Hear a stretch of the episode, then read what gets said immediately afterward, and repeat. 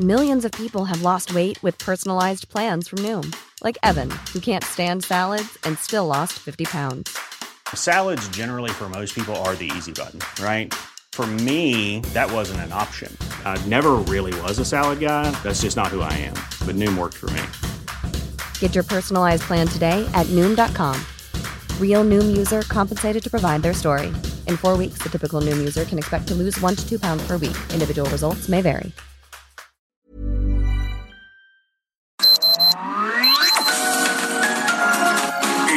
Media Group presenta Sergio Sarmiento y Lupita Juárez. Información veraz y oportuna con un toque personal y humano. Por El Heraldo Radio, donde la H suena y ahora también se escucha.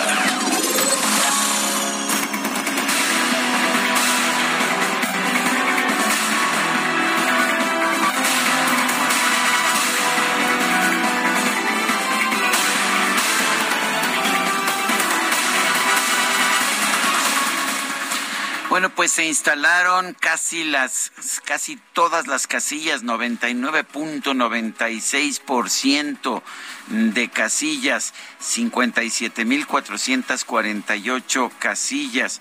Hubo 1.704 incidentes, entre ellos la suspensión de 20 casillas. La verdad es que no está mal en comparación con otros procesos electorales. El resultado, bueno, pues ya todo el mundo lo preveía triunfo abrumador de los uh, apoyos de quienes apoyan al presidente Andrés Manuel López Obrador. 91% votó por la ratificación del presidente Andrés Manuel López Obrador, pero por otra parte, solamente un 18% de los electores salieron a votar. Ese fue el saldo de este proceso de revocación de mandato una, pues un proceso muy controvertido que finalmente llegó a su fin el día de ayer. Todavía no se han contado todos los votos, pero pues ya tenemos en buena medida la información sobre los resultados. Son las 7 de la mañana, 7 de la mañana con un minuto. Hoy es lunes, lunes 11 de abril de 2022. Yo soy Sergio Sarmiento. Quiero darle a usted la más cordial bienvenida a El Heraldo Radio. Lo invito a quedarse con nosotros. Aquí estará, por supuesto, bien informado. También podrá pasar un rato agradable. Nos gusta darle a usted el lado amable de la noticia siempre y cuando la noticia lo permita. Guadalupe Juárez no está con nosotros el día de hoy. Tengo entendido que se nos une nuevamente el día de mañana. Aquí estaré con ustedes a lo largo de esta mañana. El presidente de la República dijo que los resultados de la consulta de revocación de mandato son históricos. Agradeció a los ciudadanos que se pronunciaron porque, porque terminara su mandato. Quiero agradecer que más del 90% votó para que termine, en otras palabras, para que él llegue hasta el final del mandato. No vaya usted a pensar que votaron para que concluyera ya su mandato, no, para que termine hasta, hasta el 2024. Me quedo y vamos a continuar con la transformación, dijo ayer en un video mensaje que compartió en sus redes sociales. Dijo que es sin duda una noche trascendente porque por primera vez se lleva a cabo un ejercicio de revocación de mandato. Dijo que el ejercicio fue inédito y que significa un paso adelante para pasar de una democracia representativa, esta es la democracia que existe en los países democráticos, a una democracia participativa. No tenemos un rey en México, no hay una oligarquía, es una democracia y es el pueblo el que manda.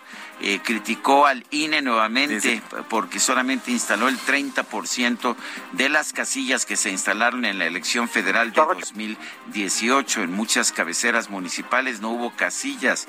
En mi pueblo, donde siempre se instalan casillas, en esta ocasión no hubo. La pusieron a 30 o 40 kilómetros. A pesar de los pesares, dijo, mucha gente salió a votar, a pesar de que no se instalaron todas las casillas, solo se instaló el 30% de las casillas que se instalaron en el 2018. No se logró el 40% de la participación requerida para que la consulta fuera vinculante, pero destacó que obtuvo más apoyos que en su primera elección presidencial del 2006. Bueno, por otra parte, la dirigencia nacional del PRI instruyó a sus legisladores federales a que voten en contra de la reforma eléctrica del presidente Andrés Manuel López Obrador, la cual se votará esta semana en la Cámara de Diputados. El partido determinó que respalda su bancada en el Congreso y mandató a los legisladores federales a que voten en contra de la reforma eléctrica. En un resolutivo, el PRI señaló que no vamos a aprobar una reforma que produzca energía costosa que atente contra los mexicanos, contra su bolsillo, contra su salud y contra el medio ambiente. Alejandro Moreno, presidente nacional del PRI, dijo que el actual es un momento histórico y el partido no va a acompañar ninguna reforma regresiva para el país. Aclaró que es una postura en la que los priistas van juntos. No hay divisiones en la bancada. Son las 7 de la mañana, 7 de la mañana con 5 minutos. Vamos, vamos a la frase del día.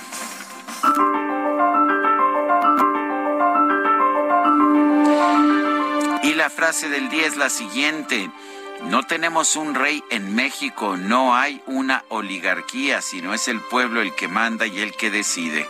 Andrés Manuel López Obrador parte de su mensaje al pueblo el día de ayer.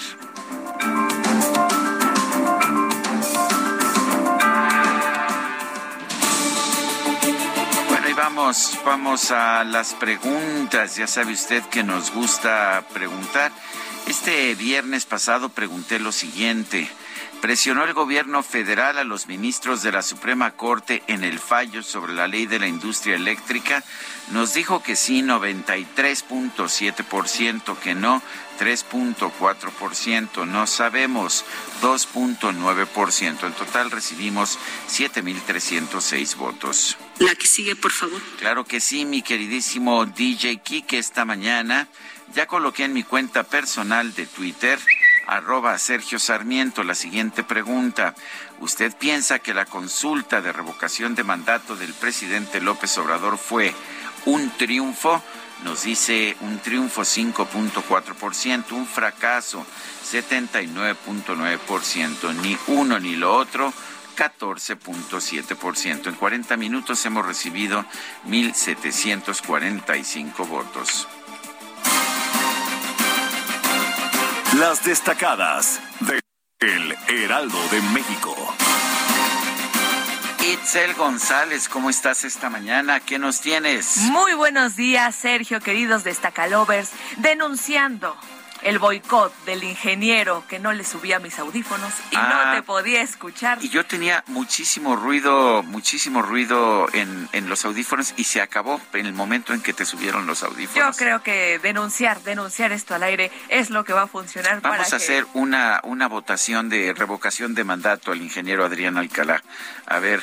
Saludos, saludos al ingeniero Gustavo a ver si, si luego se viene a dar una vuelta, porque aquí el ingeniero Adrián nos está la ley es la ley. Así es, la ley es la ley. Es lunes, lunes 11 de abril del 2022. Son vacaciones, pero nosotros completamente en vivo para darle la información que a usted le interesa. Así que comenzamos con las destacadas del Heraldo de México. En primera plana, revocación de mandato, 91% pide que siga López Obrador. De acuerdo con el conteo rápido proporcionado por el INE, en el ejercicio de ayer participó entre 17 y 18.2% del padrón electoral. País. Tierra de AMLO, en Macuspana, gran respuesta. Desde primera hora se formaron largas filas de gente que buscaba votar.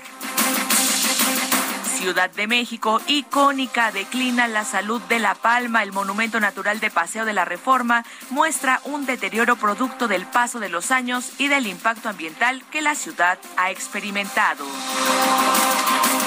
Estados, polémica, divide opiniones, retiro de cubrebocas. Habitantes de diversos estados ven bien relajar su uso, pero otros temen se desate un alza de contagios. Orbe por guerra, hambre se agrava, 5 millones de personas en riesgo de desnutrición de acuerdo a la FAO. Rusia y Ucrania son productores agrícolas de los más importantes en el mundo. Meta Sergio Pérez al alza. El mexicano sube al podio en Australia durante un inicio de año bastante prometedor. Y finalmente, en mercados, estudio de BBVA alerta sobre ley eléctrica. El banco señaló que México pierde confiabilidad en el acuerdo comercial. Sergio, queridos destacalovers, hasta aquí las destacadas del Heraldo. Feliz lunes.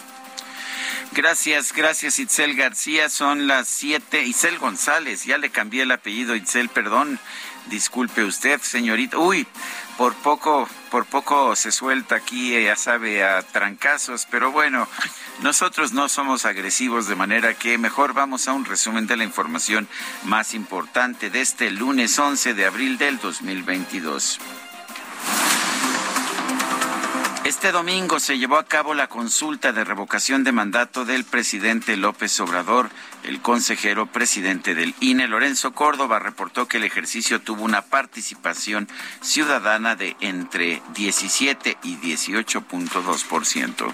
Hoy, millones de mexicanas y mexicanos pudimos participar en el primer proceso de revocación de mandato del titular del Poder Ejecutivo Federal en condiciones de paz y civilidad y con la certeza de que nuestra opinión cuenta y se cuenta correctamente. La participación ciudadana se encuentra entre el 17.0% y el 18.2%.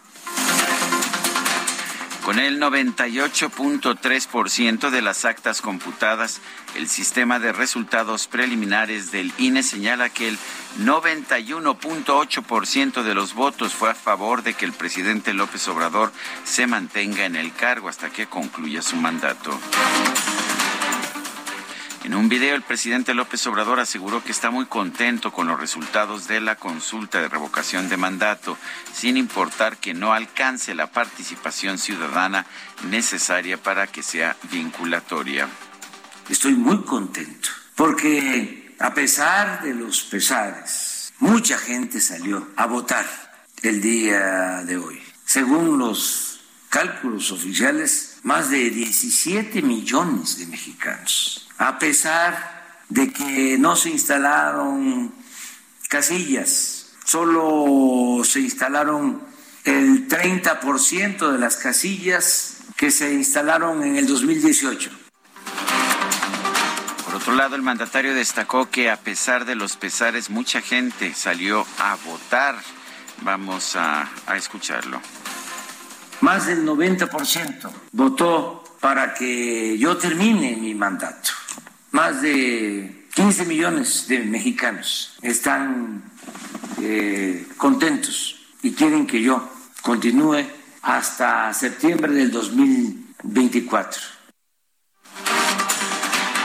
En un comunicado, todos los gobernadores de Morena celebraron el éxito de la consulta de revocación de mandato. Consideraron que este ejercicio representa un triunfo para la democracia participativa a pesar de que el INE, dicen, hizo todo para evitar que la gente votara. El dirigente nacional del PAN, Marco Cortés, aseguró que la consulta de revocación fue un rotundo fracaso, ya que Morena no logró llevar a las urnas a la gente que esperaba, ni con dádivas ni con amenazas. ¿De qué sirvió tirar a la basura 1.700 millones? En la desairada por la gente, revocación de mandato. ¿Cuántas medicinas pudieron haberse comprado? ¿Cuántas estancias infantiles hubieran podido aperturarse? ¿Cuántos empleos podrían haberse generado invirtiendo y no tirando todo ese dinero? Además de los 1.700 millones que legalmente se gastaron para la organización de la consulta, la pregunta es, ¿De dónde salieron los cientos y cientos de millones para la promoción ilegal de los espectaculares, barras, calcomanías, brigadas, folletos y movilización para la consulta? El líder nacional del PRI, Alejandro Moreno, consideró que el ejercicio de revocación de mandato pudo ser un suceso histórico de democracia participativa. Sin embargo, Morena lo convirtió en una burla acaba de concluir el primer ejercicio de revocación de mandato que ha tenido México. Pudo ser un suceso histórico de democracia participativa. Desafortunadamente, Morena lo convirtió en una burla. Que conste En el PRI no estamos en contra de la revocación de mandato. Uno de nuestros principios fundamentales es la democracia y por supuesto apoyamos incondicionalmente la participación ciudadana.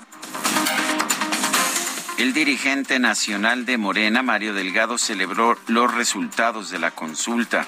Denunció que muchas personas tuvieron problemas para encontrar su casilla electoral, por lo que decidió dar un aventón, sí, eso dijo un aventón a algunos vecinos de la colonia agrícola Pantitlán. Fuimos a darle ray a unas vecinas de la Unidad Popular Aguacaliente en la eh, agrícola Pantitlán. Se organizaron, les cambiaron su casilla y fuimos a buscar su casilla. Normalmente la tenían a tres minutos de donde viven, tuvimos que trasladarnos alrededor de 15, 20 minutos. Bueno, y tenía de hecho una camioneta en que decía, estaba pintado que si este quería votar que él los llevaba una camioneta blanca Toyota. Eh, sabemos que el acarreo de votantes es un delito federal, es un delito electoral. El PRD, de hecho, presentó una queja por esta, este traslado, este acarreo de votantes por parte del presidente de Morena. Eh, y lo presentó a la unidad técnica de lo contencioso del INE, que quien dio vista a la Fiscalía Especializada en Delitos Electorales para que investigue al líder nacional de Morena, Mario Delgado, por ofrecer transporte, por hacer acarreo de votantes a las casillas de votación. Gabriela Jiménez, presidenta de la Asociación Civil que siga la democracia, anunció que va a valorar interponer acciones legales contra los consejeros electorales Lorenzo Córdoba y Ciro Murayama por no conducirse de manera imparcial durante el proceso de revocación de mandato. Y a través de un proyecto de acuerdo, el Consejo Político Nacional del PRI instruyó a sus legisladores en ambas cámaras del Congreso a que voten en contra de la reforma eléctrica que promueve el presidente López Obrador. El coordinador de Morena en la Cámara de Diputados, Ignacio Mier, aseguró que ya fueron atendidos los 12 puntos de la contrapropuesta de reforma eléctrica del bloque opositor, por lo que espera que si las bancadas del PAN, el PRI y PRD votan en contra de esta iniciativa, es porque están en contra de México favor y en contra. No hay pretextos. Atendieron los 12 puntos que propuso la coalición Va por México. Ninguna se dejó sin atender. Las dos que ya no fueron consideradas es porque la resolución de la Suprema Corte de Justicia de la Nación, por unanimidad en el caso de una de ellas, votó porque permaneciera como artículo en la ley de la industria eléctrica.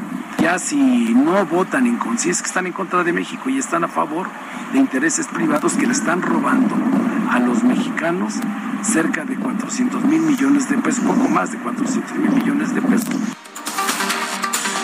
Representantes de por lo menos 14 organizaciones civiles protestaron en el centro de Monterrey, Nuevo León, para exigir justicia por los desaparecidos en la entidad.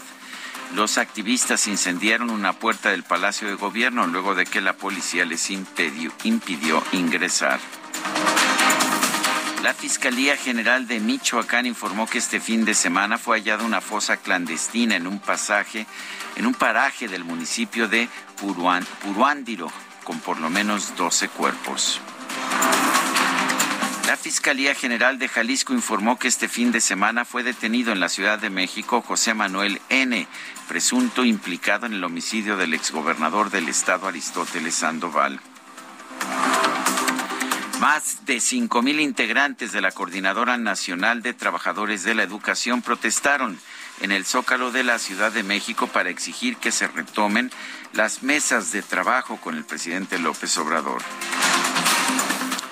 En un comunicado, la aerolínea Qatar Airways confirmó que ha mantenido conversaciones preliminares sobre establecer una ruta a la Ciudad de México sin especificar si esto incluiría vuelos al nuevo aeropuerto internacional Felipe Ángeles. El presidente López Obrador inauguró este sábado el Museo de las Islas Marías, el cual formará parte del centro turístico que habilitó la Secretaría de Marina en ese territorio. Esta prisión famosa por su crueldad ahora es un centro para la recreación, para la cultura, para el conocimiento de la historia, en especial para el conocimiento de la literatura.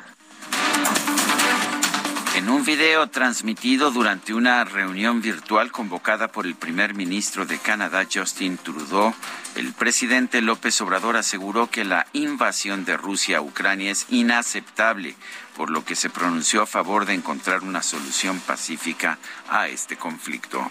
A solicitud de mi amigo Justin Trudeau, primer ministro de Canadá, y por convicción propia, nosotros estamos a favor de una solución pacífica al conflicto de Rusia con Ucrania. Desde luego, no aceptamos la invasión de Rusia a Ucrania porque nosotros hemos padecido de invasiones. Nos invadieron los españoles, nos invadieron los franceses, dos veces los estadounidenses.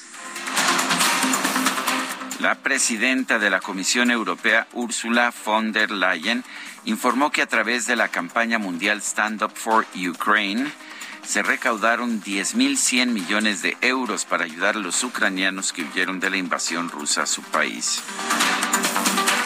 El primer ministro del Reino Unido, Boris Johnson, se reunió con el presidente de Ucrania, Volodymyr Zelensky, para expresarle su solidaridad ante la invasión rusa y para hablar sobre la posible aprobación de un paquete de ayuda económica y humanitaria a Kiev.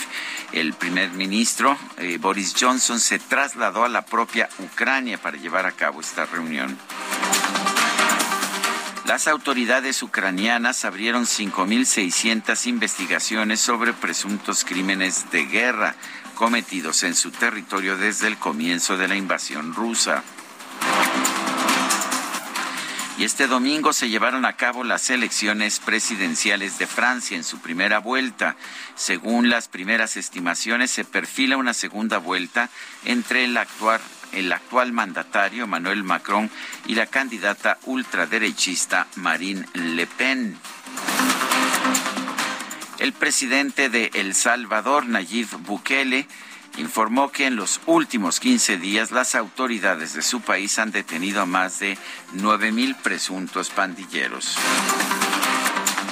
Bueno, y en información deportiva, el piloto mexicano de la Fórmula 1, Sergio Checo Pérez, obtuvo el segundo lugar en el Gran Premio de Australia.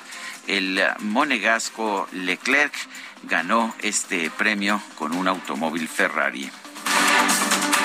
Y en las grandes ligas de, de, béisbol, bueno, hubo muchos partidos ayer, quizás el más importante fue el de los Yankees, el de los Yankees de Nueva York contra los Boston Red Sox, las Medias Rojas de Boston.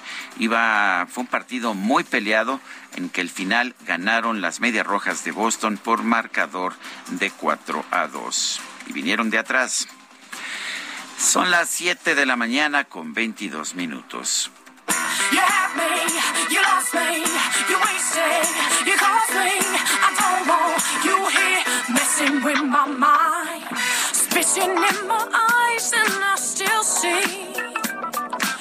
Eyes and keep me down. Con una voz muy poderosa, Jocelyn Eve Stoker, más conocida como Joss Stone, ha sido una cantante inglesa, pero que interpreta RB, soul, blues, con una voz rasposa, una voz realmente inusitada. Sí, es Joss Stone, quien nació el 11 de abril de 1987. Está cumpliendo 35 años. La vamos a estar festejando.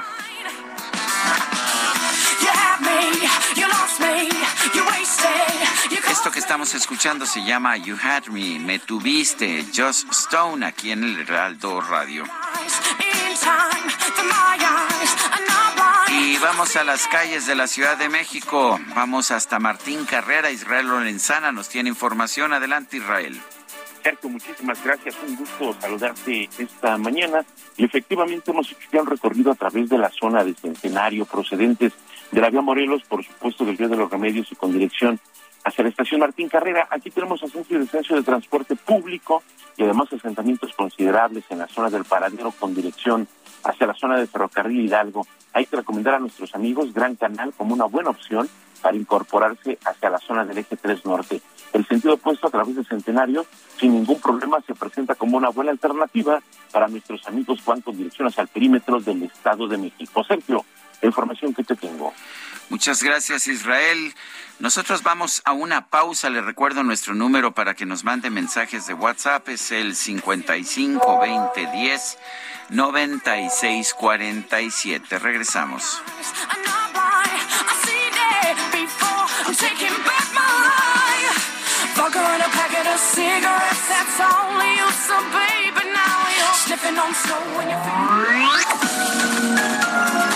Sergio Sarmiento y Lupita Juárez quieren conocer tu opinión, tus comentarios o simplemente envía un saludo para ser más cálida esta mañana. Envía tus mensajes al WhatsApp 5520 109647.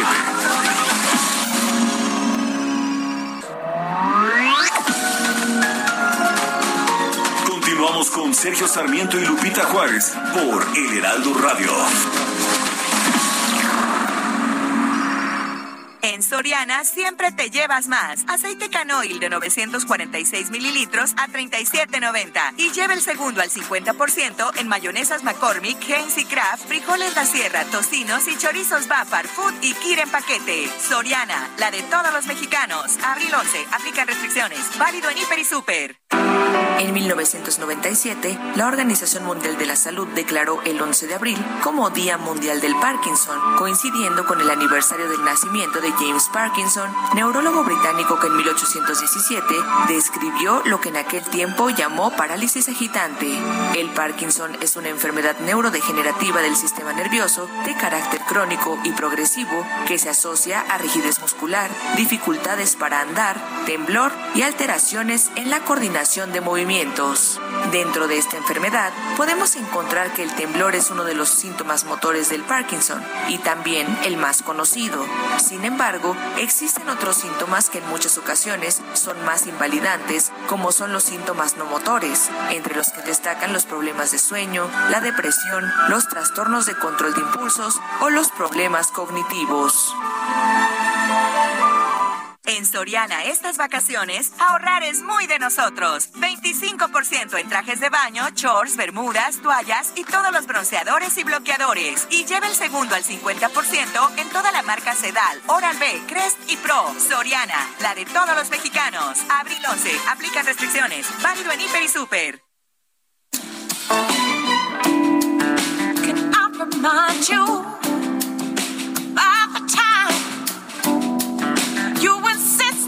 Insisted being mine.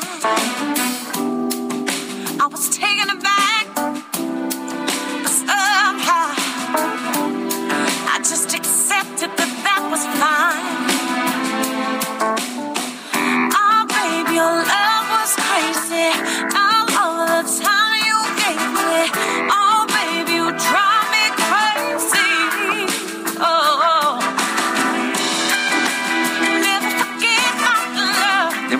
Reconocer que es una de las cantantes contemporáneas que más me gustan con una voz grave. Es una voz de mezzo sopranos y en caso de que cantara ópera, pero además rasposa un poco a la usanza de Janis Joplin.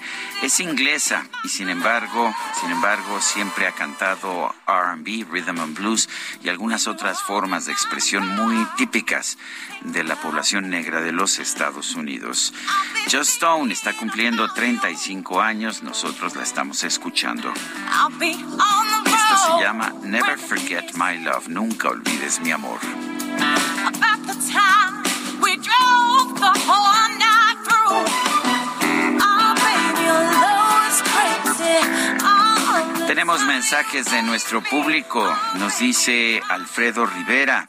No se equivoquen, más de 75 millones no salimos a votar para que no fuera vinculante y el 2024 saldremos a votar todos para sacar a Morena del poder. Ah, y se le olvida que somos más de 120 millones, no 15 millones. José Luis Aravicevich nos dice, por otra parte, hola, buenos días. Qué raro que en sus consultas siempre están en contra del presidente.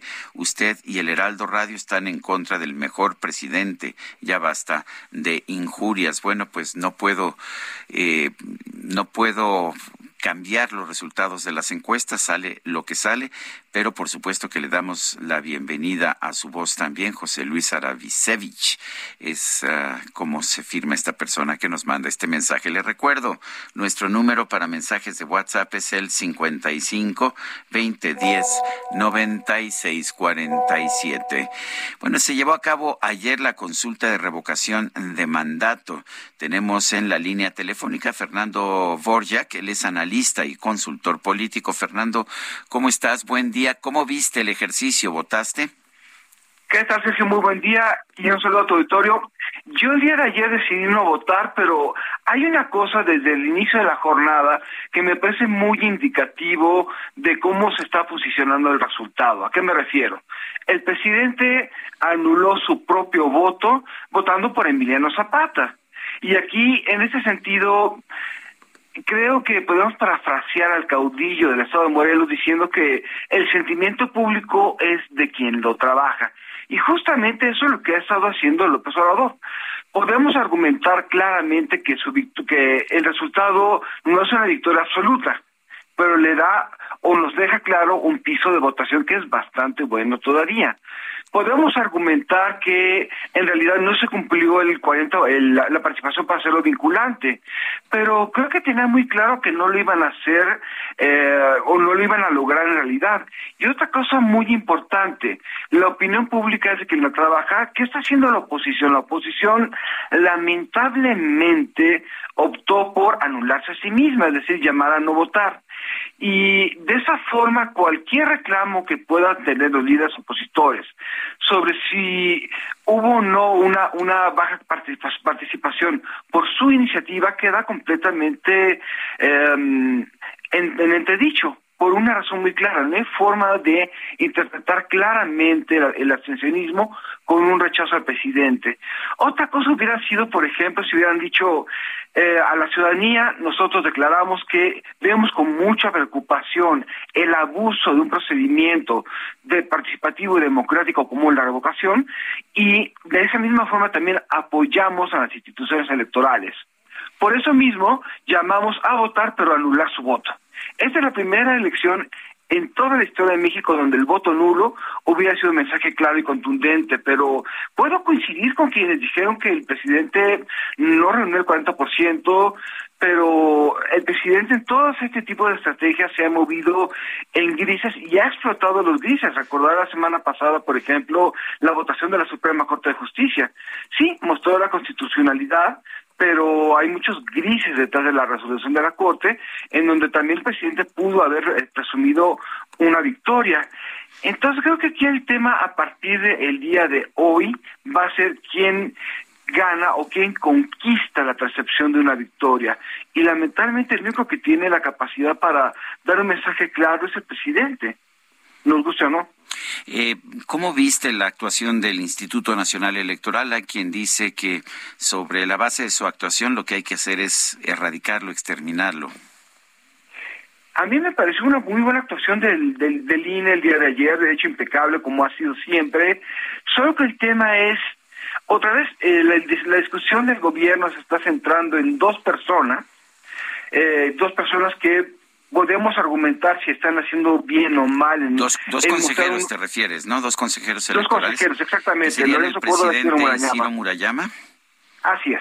¿Qué, qué opinas, ¿Qué opinas tú como, como alguien que ha sido siempre crítico de, de, pues, del gobierno, de las instituciones? ¿Qué opinas de la actitud de estos dos consejeros? Porque los demás me parece que han sido bastante más, uh, por lo menos moderados o, o, por más silenciosos en, sus, eh, en su trabajo yo creo que le están haciendo, fuera de que esté bien o mal su actuación, le están haciendo un gran favor al presidente. Es decir, eh, en vez de hablar sobre una, en vez de organizar a los consejeros para que todos puedan ser una posición, se están desmarcando en ese momento de los otros consejeros.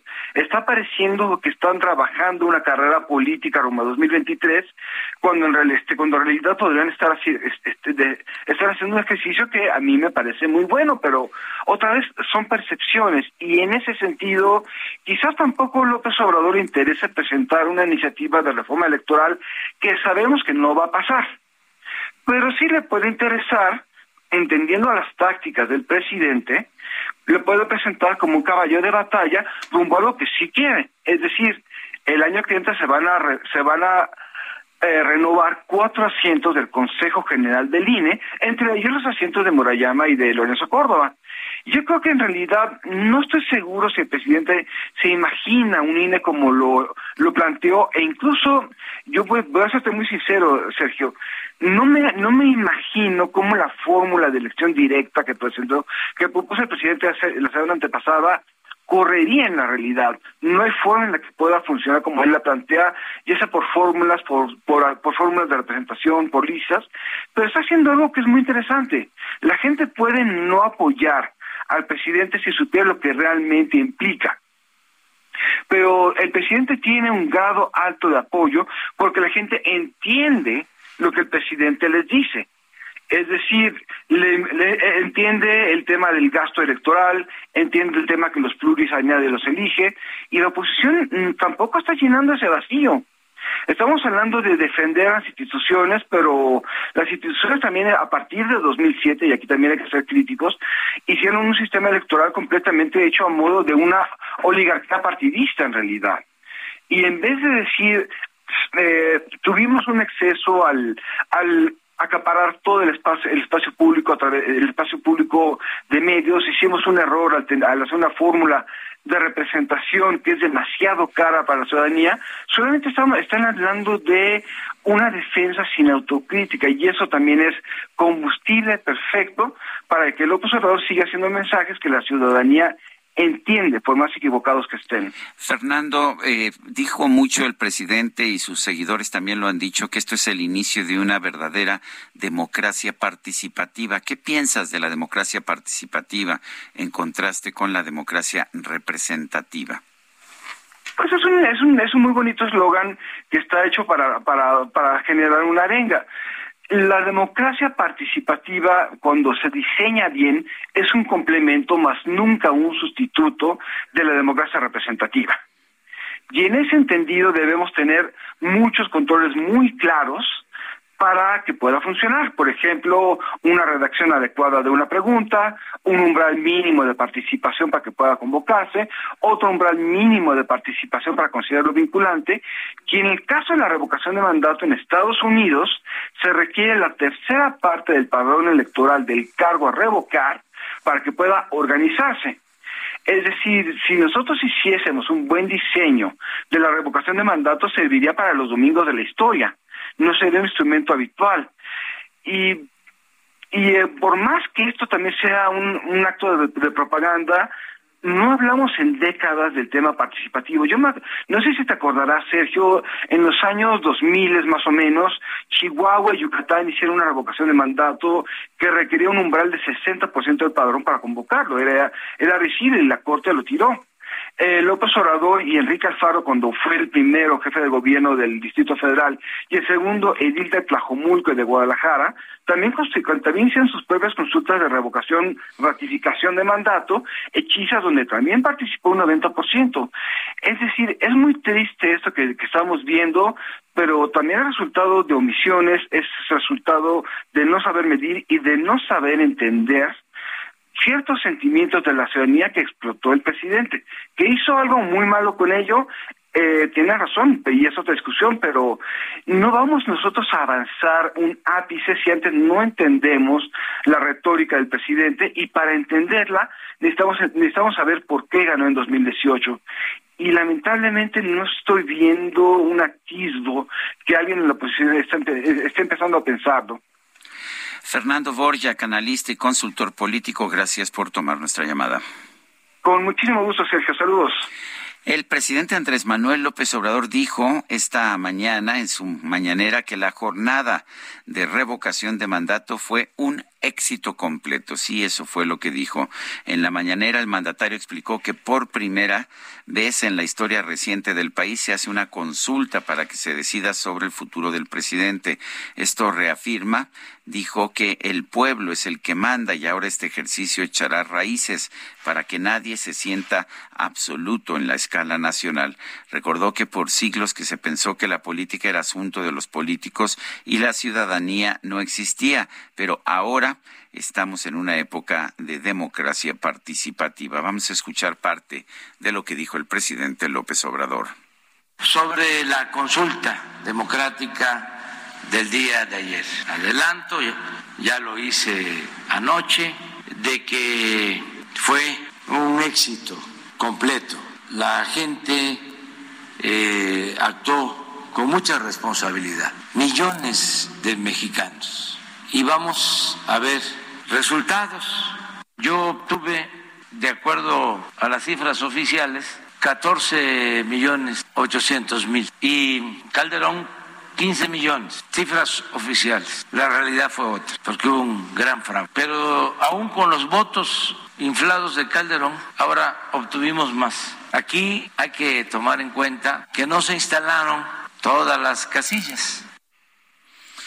Bueno, pues fue lo que dijo el presidente de la República. Él ha estado insistiendo en que se trata de un éxito y bueno, pues esto es lo que, lo que nos está señalando.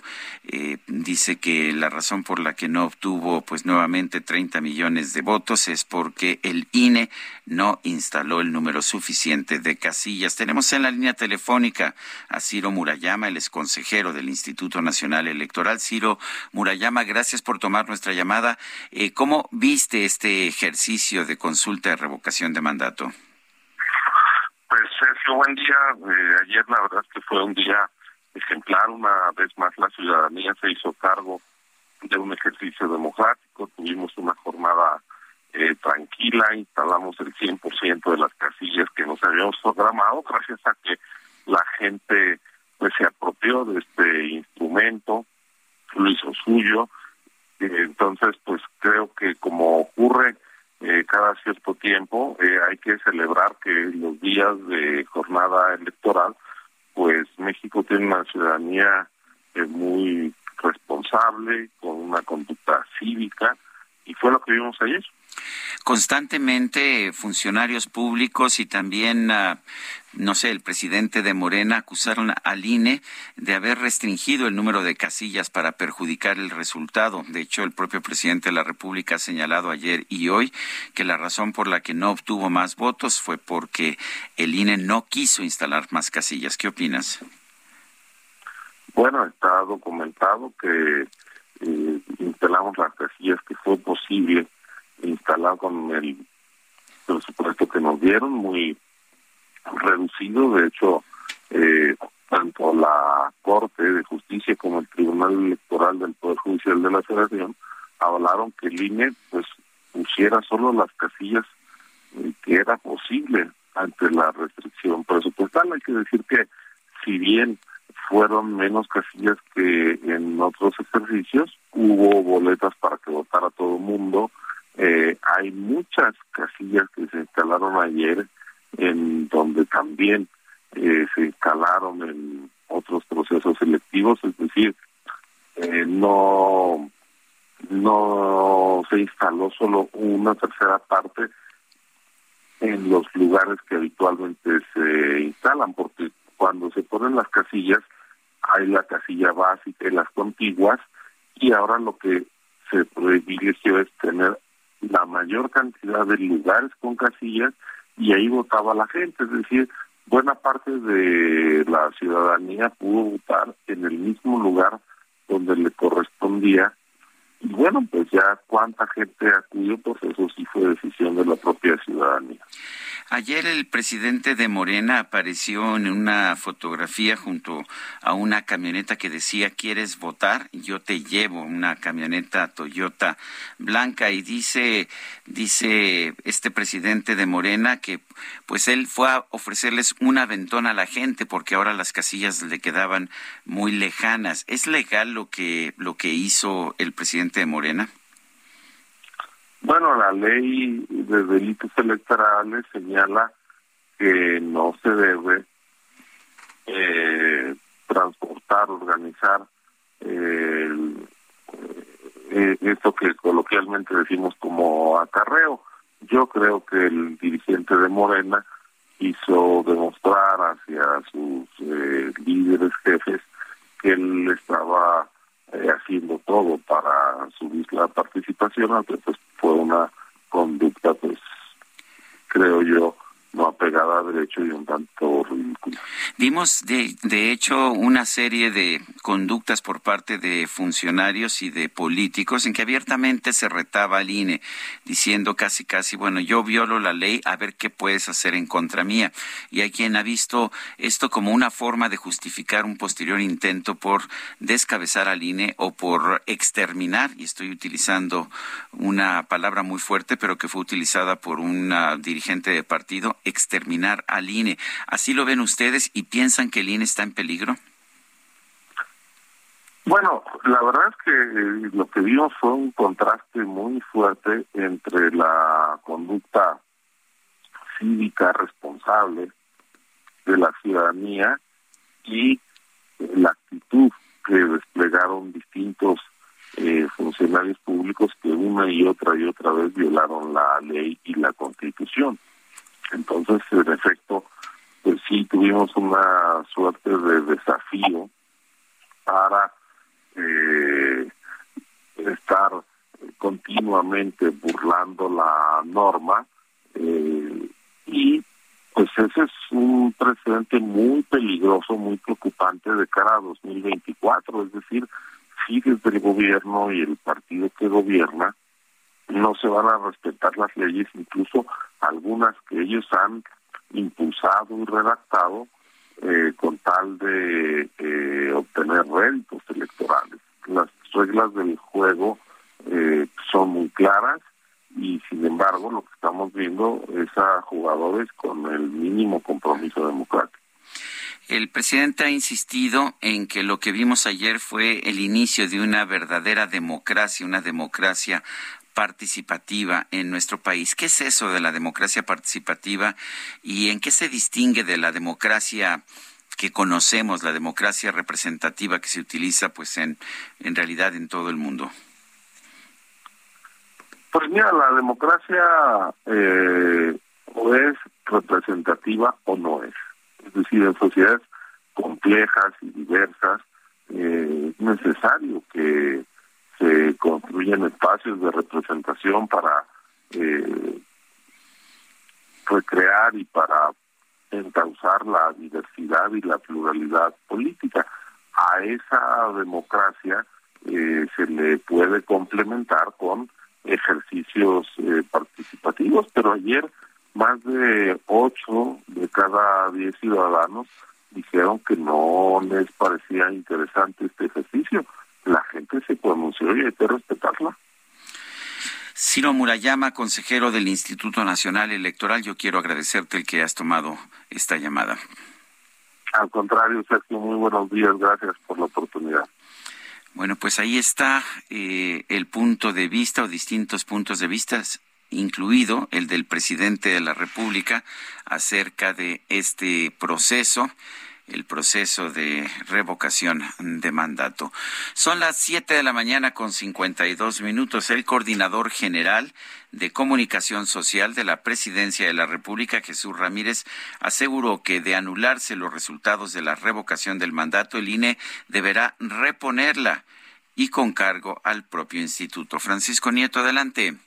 ¿Qué tal, Sergio? Muy buenos días. De anularse los resultados de la revocación de mandato, el Instituto Nacional Electoral deberá reponerlo y con cargo al erario del propio instituto, aseguró el vocero de la presidencia de la República, Jesús Ramírez. Ayer, eh, a lo largo de esta jornada que se vivió a través de un tuit, eh, Ramírez Cuevas reprochó los amagos del consejero presidente del INE, Lorenzo Córdoba, quien dejó abierta esta posibilidad ante eventuales irregularidades previas a la jornada de este domingo. Hay que recordar que eh, Córdoba Vianelo explicó que hubo una sistemática, dolosa, descarada e impune vinculación por parte de los funcionarios públicos a las reglas que rigen el proceso de revocación del mandato. En ese sentido, el Tribunal Electoral del Poder Judicial de la Federación podría anular este ejercicio. Adelantó que el INE estará entregando todas las irregularidades que se entregaron, pero bueno, ya acusó respuesta la presidencia y a través de este tuit el vocero está explicando que si se repone, que si se anulan se tendrá que reponer y tendrá que pagarlo el INE. Bueno, pues yo quiero agradecerte, Francisco Nieto, por esta información. No fueron las únicas elecciones ayer. Ayer hubo elecciones de primera vuelta en Francia. El presidente Emmanuel Macron eh, quedó en primer lugar con 27.6% de los sufragios, mientras que la ultraderechista Marine Le Pen obtuvo 23.4%. Entre los dos se verán las caras en la segunda vuelta en dos semanas. Jean-Luc Mélenchon, el candidato de ultraizquierda, obtuvo 22%. Curiosamente se piensa que muchos de quienes votaron por la ultraizquierda votarán ahora por la ultraderecha. Vamos a una pausa y regresamos.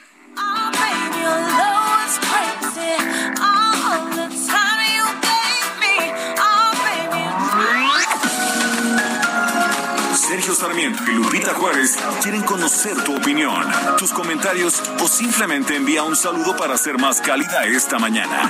Envía tus mensajes al WhatsApp 5520 109647.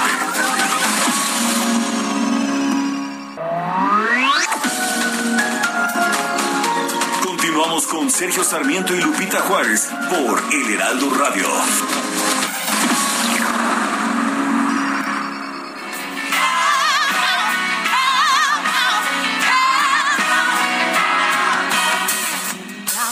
You feel like you were the only man. Did I give you everything that a woman possibly can?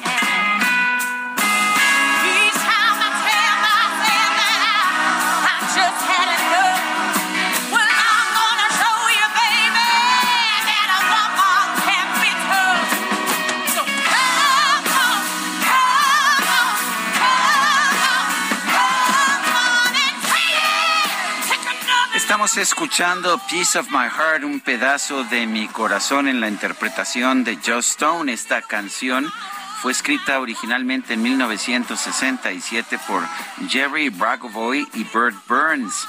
Y, se escribió originalmente para Emma Franklin. Sin embargo, la retomó Janis Joplin junto con su grupo Big Brother and the Holding Company y la convirtió en un extraordinario éxito en 1968 dentro de su disco Cheap Thrills. Bueno, esta versión que ahora estamos escuchando de Joss Stone me parece también extraordinaria. Y estamos escuchando a esta joven cantante inglesa, Joss Stone, hoy cumple 35 años, porque realmente me parece una de las mejores cantantes, una de las mejores cantantes de blues que se están trabajando en estos momentos.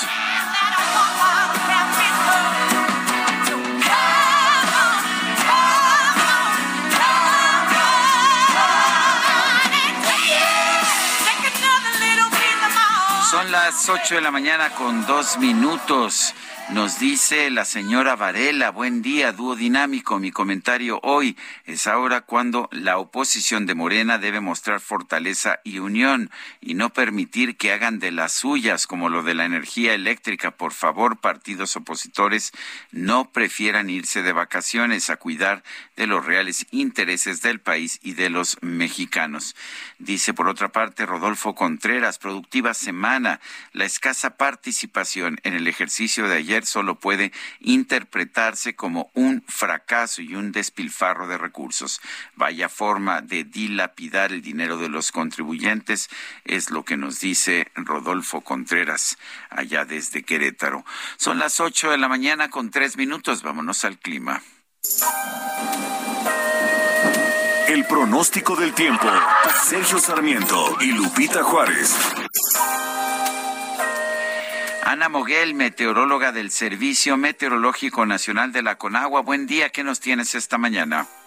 Buenos días, Sergio. Te saludo con gusto a ti y a tu auditorio y les comento que este día una línea seca se mantendrá sobre Coahuila e interaccionará con un canal de baja presión en el noreste del país y la corriente en chorro subtropical, ocasionando viento con rachas de 70 a 90 kilómetros por hora y tolvaneras en Baja California, Sonora y Chihuahua. Viento con rachas 60 a 70 kilómetros por hora en el Golfo de California y con torbaneras en Coahuila, Durango, Zacatecas, San Luis Potosí y Aguascalientes. Por otro lado, el ingreso de humedad del Océano Pacífico y Golfo de México ocasionará lluvias y chubascos acompañados de descargas eléctricas sobre entidades del noreste, occidente, centro, oriente y sureste de la República Mexicana. Finalmente, continuará el viento de componente sur con rachas de 50 a 70 kilómetros por hora en Nuevo León, Tamaulipas y Veracruz, así como ambiente cálido a caluroso sobre entidades del noreste, centro, oriente y sureste del país. En cuanto al Valle de México, se espera ambiente frío en zonas altas que rodean al valle. El cielo será parcialmente nublado durante la mañana y para la tarde se prevé un incremento de la nubosidad con lluvias aisladas y descargas eléctricas en la Ciudad de México y el Estado de México. El viento será del sur y suroeste de 10 a 25 kilómetros por hora, con rachas que pudieran superar los 35 kilómetros por hora. En cuanto a la temperatura, para la Ciudad de México se espera una temperatura máxima de 26 a 28 grados Celsius y una mínima para mañana de 12 a 14 grados Celsius. Para la capital del Estado de México se espera una temperatura máxima de 22 a 24 grados Celsius y una mínima para mañana de 5 a 7 grados Celsius. Este es mi reporte desde el Servicio Meteorológico Nacional. Ana Moguel, muchas gracias. Gracias. Según el conteo rápido del Instituto Nacional Electoral este domingo, entre el 90.3% y el 91.9% de quienes participaron en la primera consulta de revocación de mandato en la historia de México votaron a favor de que el presidente Andrés Manuel López Obrador continúe en el cargo. ¿Cómo fue el comportamiento de participación en los estados? Vamos a preguntarle a José Carlos Campos Riojas, director general de la encuestadora Massive Caller. José Carlos, buenos días, gracias por tomar nuestra llamada. Danos así una idea de qué significó esta votación, dónde se votó más, dónde se votó menos. Eh, eh, platícanos un poco de, esta información adicional que Massive Caller ha logrado reunir. Hola Sergio, buenos días. Buenos días a tu auditorio. Pues mira, estamos nosotros muy emocionados porque ayer hicimos una medición eh, momento a momento, desde el inicio de la votación hasta el final. Este, y bueno, nuestros números, nuestros pronósticos coinciden eh, plenamente con la realidad, este, con los datos que ha recopilado el, el INE. El INE pronosticó eh, una votación nacional a favor de que el presidente se quedara en su puesto, ¿sí? eh, eh, el 91.87% de los ciudadanos que fueron a votar señalaron que, el presidente debía, debía de quedarse este, gobernando. En nuestro pronóstico eh, que hicimos ayer, durante todo el día que hicimos encuestas, nosotros sacamos que iba a ser el 92.6 de los que se habían aprobado o votado porque el presidente quedara. Es decir, una desviación de siete décimas entre la realidad que, que refleja y nuestro pronóstico. Estamos muy contentos de eso, creo que hicimos un excelente trabajo. Y bueno, por estados, eh, pues hay diferentes estados, ¿no? Los estados, digamos, que más, más están apoyando al presidente, pues obviamente son los, los que los que ya sabemos todos, donde el presidente tiene una gran, una gran este, eh, apoyo social, son Veracruz, Veracruz, el 95.4 de los ciudadanos votó porque el presidente quedara, Guerrero el 94.8 porque se quedara, Nayarit el 94.7, Tabasco el 94.7, Hidalgo 94.6, Sinaloa 94.4 y Virginia. Obviamente los eh, estados que menos apoyan al presidente, los donde el menos apoyo, que aún así es muy importante, estamos hablando de Querétaro, en donde lo apoya apenas el 80% de los ciudadanos que fueron a votar. Aguascalientes con el 80.7 de los que fueron a votar, están porque se quede. Guanajuato con el 81.7, Jalisco con el 83.5, San Luis Potosí 87.5, Nuevo León 87.5 y así sigue. Ese fue más o menos nuestro nuestra medición de ayer y bueno, estamos muy contentos por ello. Bueno, pues entonces eh, sí hay un, bueno, de quienes votaron claramente hay una enorme mayoría que respalda al presidente de la República. ¿Qué más, qué más podemos saber de quiénes son estas personas que salieron a votar y que votaron por el presidente? Eh, me sorprende que haya estados también del norte en donde el apoyo fue realmente muy importante porque tenemos esta visión de que el presidente López Obrador tiene su mayor respaldo en el sur, eh, pero estamos viendo pues estados como, no sé, como Sinaloa, entre los muchos que mencionaste. Eh, ¿Alguna otra distinción, por ejemplo, entre hombres y mujeres, clases sociales, algo que nos permita saber quiénes son quienes respaldan al presidente? Mayormente eh, eh, son las personas de, eh, digamos, eh, de mayor edad. ¿sí? Eso, digamos, de entrada es donde estamos viendo aquí la población de, de los adultos mayores, son los que eh, apoyan de manera, eh, digamos, eh, eh, exponencial al presidente. Y va bajando conforme la edad. No tenemos en este momento todavía los detalles de sexo o de eh, este, nivel socioeconómico, pero sí es claro que las personas de mayor edad, entre mayor edad de las personas, es mucho mayor el apoyo al presidente. O sea que me imagino que, el, que el, los programas de apoyo a las personas de la tercera edad están teniendo un impacto político. ¿Estoy en lo cierto? Sí, sí, sí, por supuesto. Y hasta aparte de eso, no solo la política, es también que Morena, el partido, hizo toda una estrategia para llevarlos a votar. Como los tienen localizados, tienen padrones, tienen todo, y fue evidente que hubo un apoyo, una movilidad, una movilización muy importante para todos aquellos a los que Morena les da apoyo, o a la mayoría de ellos, llevarlos a votar. Sobre todo en los estados donde la pobreza es mayor, que es donde obtiene Morena mayor votación. José Carlos Campos Riojas, director general de Massive Caller, gracias por tomar nuestra llamada esta mañana. Muchas gracias, Sergio. El presidente Morena, Mario Delgado, calificó como un éxito para la democracia la consulta de revocación de mandato. Misael Zavala, cuéntanos, adelante. Sergio, buenos días, buenos días al auditorio. Efectivamente, pues durante una conferencia de prensa, luego de conocer los resultados preliminares que dio eh, el Instituto Nacional Electoral sobre la revocación de mandato, el presidente nacional de Morena, Mario Delgado, calificó como un éxito para la democracia la consulta de este domingo sobre la revocación de mandato y adelantó que ahora buscarán revocar a los consejeros del Instituto Nacional Electoral porque actuaron de una manera parcial.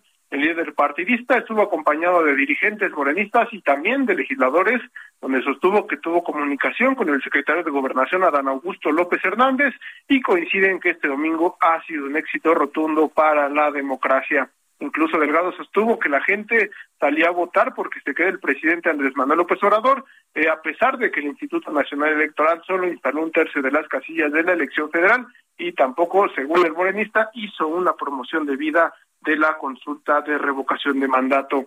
Ante esto, el dirigente adelantó que ahora se dedicarán a promover una revocación de mandato contra los consejeros electorales y apoyar una iniciativa presidencial de reforma electoral para que los consejeros sean electos por los ciudadanos. También te comento, Sergio, que ante la denuncia en su contra por posible acarreo de votantes en un vehículo eh, particular, Mario Delgado respondió que ayudar a unas mujeres a encontrar su casilla no es ninguna ilegalidad ni tampoco acarreo. Sergio, hasta aquí la información. Misael Zavala, muchísimas gracias. Gracias, buenos días.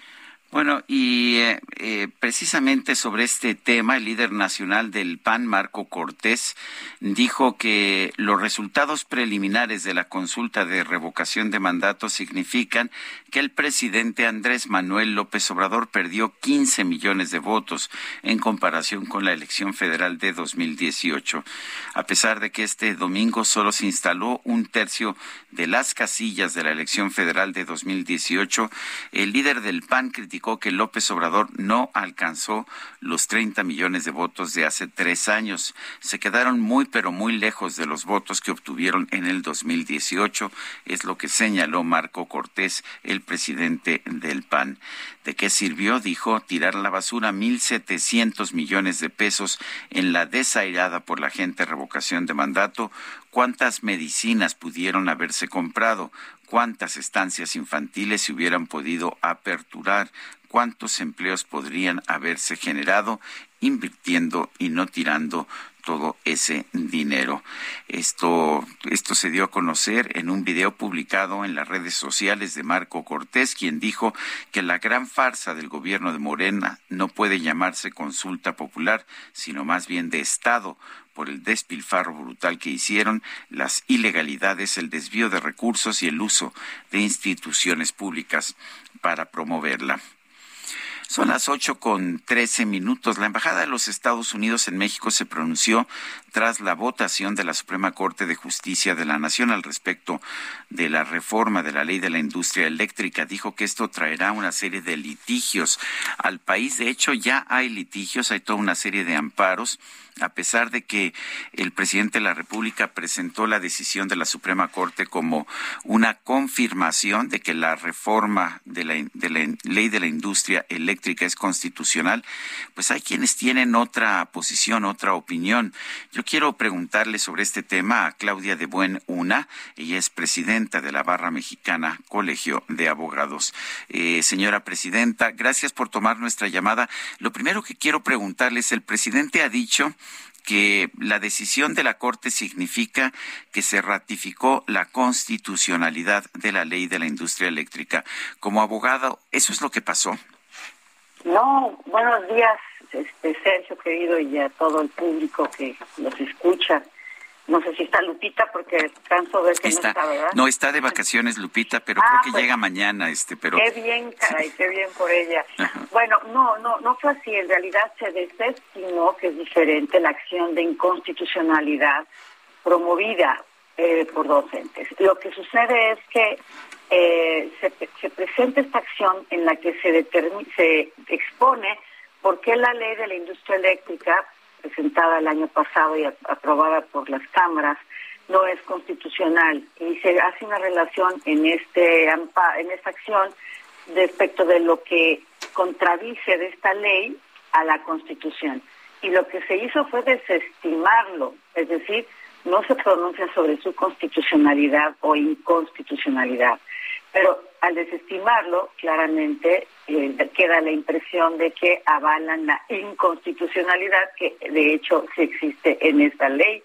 Ese es la, el tema tan delicado, pero nunca dicen que sea constitucional, sino por el contrario, empiezan a analizar cada artículo de los cuales están eh, impugnados por ser inconstitucionales y se empiezan a hacer muchas bolas porque la gente no entendimos realmente qué fue lo que pasó. A ver, con ocho ministros que votaran a favor de que la ley es inconstitucional, era suficiente para declararla inconstitucional.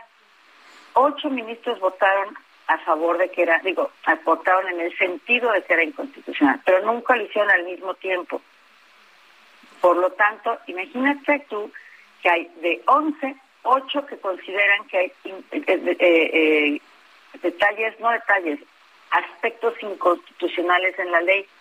8 de 11. Y aún así, por, por temas técnicos, no se llega a la decisión de declararla inconstitucional, porque nunca se juntaron los ocho votos en los, en los diferentes artículos, nunca sumaron, eran, llegaban máximo a siete. Entonces sí fue un galimatías muy delicado. Vimos, por ejemplo, el ministro Alfredo Gutiérrez Ortiz Mena diciendo que él pensaba que la ley sí era constitucional en lo que tenía que ver con las violaciones al mercado, pero inconstitucional en lo que tenía que ver con el medio ambiente. Exactamente. ¿Qué, qué pasa con eso, con ese voto diferenciado? Vi después la lista de cada uno de los votos por cada uno de los artículos que estaban en cuestionamiento y había resultados diferentes en cada uno de ellos. Así es, porque entonces en el que él decía que era inconstitucional, otro ministro señaló que era constitucional ese, ese aspecto. Por lo tanto, nunca se juntaron los ocho votos. ¿Sí? Eso, eso, eso fue lo que generó que, pues se, convali- se, se- más bien no, Que no, eh, que no se de- lo que me decían es que no se declaró la inconstitucionalidad, pero eso no significa que la ley haya sido declarada constitucional. Estoy Exactamente, exactamente. No, la ley no es constitucional, no se declaró y vienen dos, más de 200 amparos que están suspendidos. Todos ellos se presentaron en tiempo, supongo, y forma, pero están suspendidos porque eh, por esta ley, por esta resolución se mantuvieron en suspenso hasta en tanto se resolviera la, pos- la posible inconstitucionalidad de la ley. Ahora, ¿cómo tienen que juzgar los jueces y los magistrados de amparo, eh, pues a la luz de lo que de lo que se discutió en la Suprema Corte?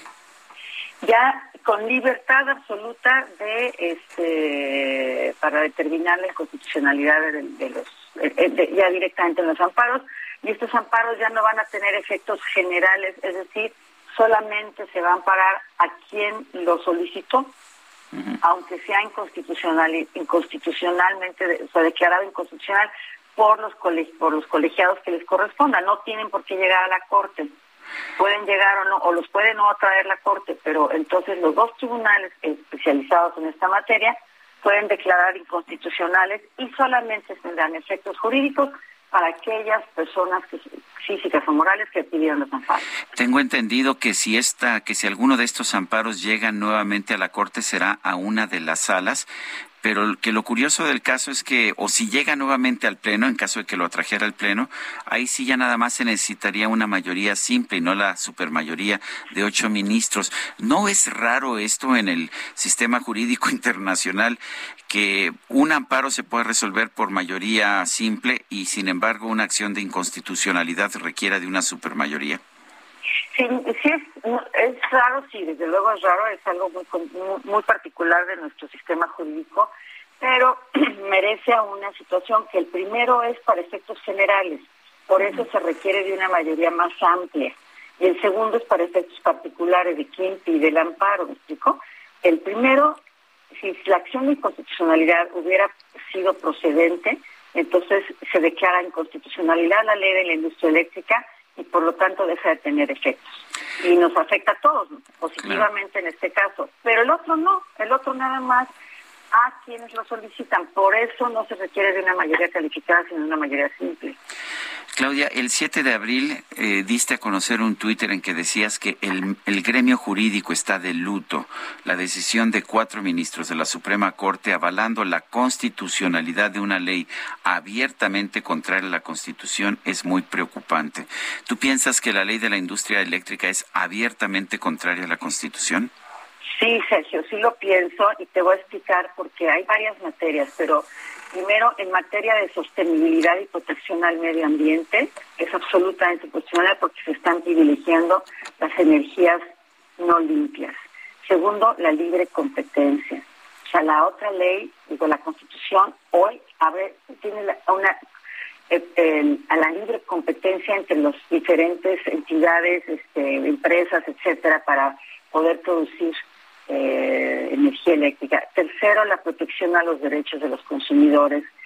Y cuarto, eh, el respeto elemental a los bienes y patrimonio de los terceros que, que invirtieron en México grandes cantidades para propiciar el crecimiento económico y el desarrollo sociedad. O sea, en todos estos aspectos, esta ley bloquea estos derechos humanos porque además la ley, el, acceso a tener electricidad es un derecho humano y lo bloquea porque genera que hay una una eh, desaparece la libre competencia y volvemos al monopolio del Estado, ¿no? A las energías sucias y entonces todo eso pues sí afecta brutalmente y es contrario a la Constitución. Entonces, si bien no se declaró constitucional, pero sí avala la constitucionalidad que no que no es tal, ¿no? Pues Claudia de Buen, una presidenta de la Barra Mexicana, el Colegio de Abogados de nuestro país. Yo te quiero agradecer como siempre que nos hayas tomado la llamada. Al contrario, querido Sergio, mucho gusto en por, por ahí corre un rumor, por ahí corre un rumor de que andas de vacaciones este, en una Eh, playa. eh, pues sí, sí, la verdad, mira, me vine a, a Yucatán a hacer una, una- a tomar protesta del nuevo capítulo, del capítulo del nuevo presidente y nuevo comité, y me brinqué a Cancún, ¿por qué no? Un par de días. Me parece muy bien, me parece, Sí, aquí estoy muy rico descansando. me parece maravilloso. Lo, lo digo porque vi un Twitter, ¿eh? No creas que, que te ah, estoy este. el, de los- el del Martini. Así es. No te, no te estaba yo este No, Investigando. este, paseando. no, no, no, no. Bueno. No, me vine un par de días nada más a tomar Bueno, una te, te mando un fuerte abrazo, Claudia de Bueno. Muchas gracias, Sergio. Igualmente, que estés muy bien. Bueno, y comenzó la representación de la Pasión de Cristo en Iztapalapa. Cintia Stettin, adelante. ¿Qué tal? Muy buenos días, Sergio. Buenos días al auditorio. Pues en Iztapalapa, tras dos años de emergencia sanitaria por COVID-19, inició la 179 representación de la Pasión de Cristo y pues eh, con semáforo rojo ya en la Ciudad de México, pese a eso, pues se llevará a cabo esta representación de forma mixta. Lo anterior significa que una parte de los pasajes bíblicos se llevará a cabo de manera confinada y otros serán abiertos al público. Eh, desde temprana hora, ayer domingo, los integrantes del comité organizador de Semana Santa en Iztapalapa comenzaron con la escenificación de los pasajes bíblicos encabezados por el personaje de Jesús, que en este año será interpretado por Axel Eduardo González Bárcenas, de 22 años, y quien es oriundo del barrio de Santa Bárbara, en la demarcación Iztapalapa. Algunas de las escenas más eh, emblemáticas de este domingo de Ramos fue eh, cuando Jesús cura a los leprosos, cuando tiene un encuentro con eh, niños y su entrada a Jerusalén. Hay que recordarle al auditorio que el único, pues el único día en el que sí se podrá apreciar esto de manera presencial es el Viernes Santo, el día de, digamos, la crucifixión del personaje de Jesús. Esto se llevará a cabo, pues el recorrido primero por los ocho barrios y después la llegada al Cerro de la Estrella. Es la información que tenemos hasta el momento, Sergio. Muy bien, muchas gracias, Cintia Stettin. Son las 8 de la mañana con 24 minutos. Vamos a una pausa y regresamos.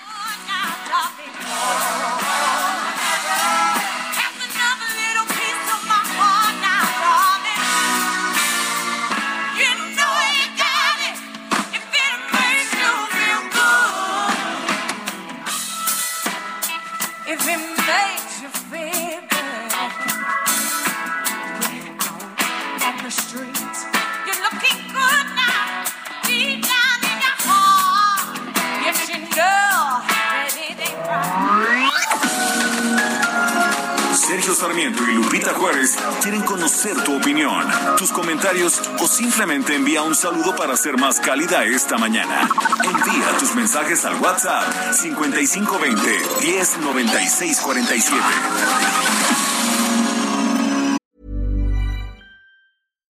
Millions of people have lost weight with personalized plans from Noom, like Evan, who can't stand salads and still lost 50 pounds.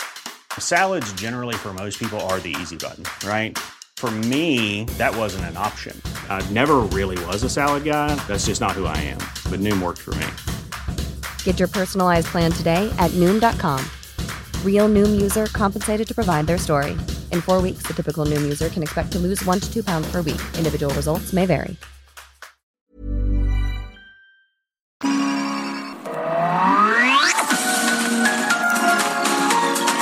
Con Sergio Sarmiento y Lupita Juárez por El Heraldo Radio. Jaque Mate con Sergio Sarmiento.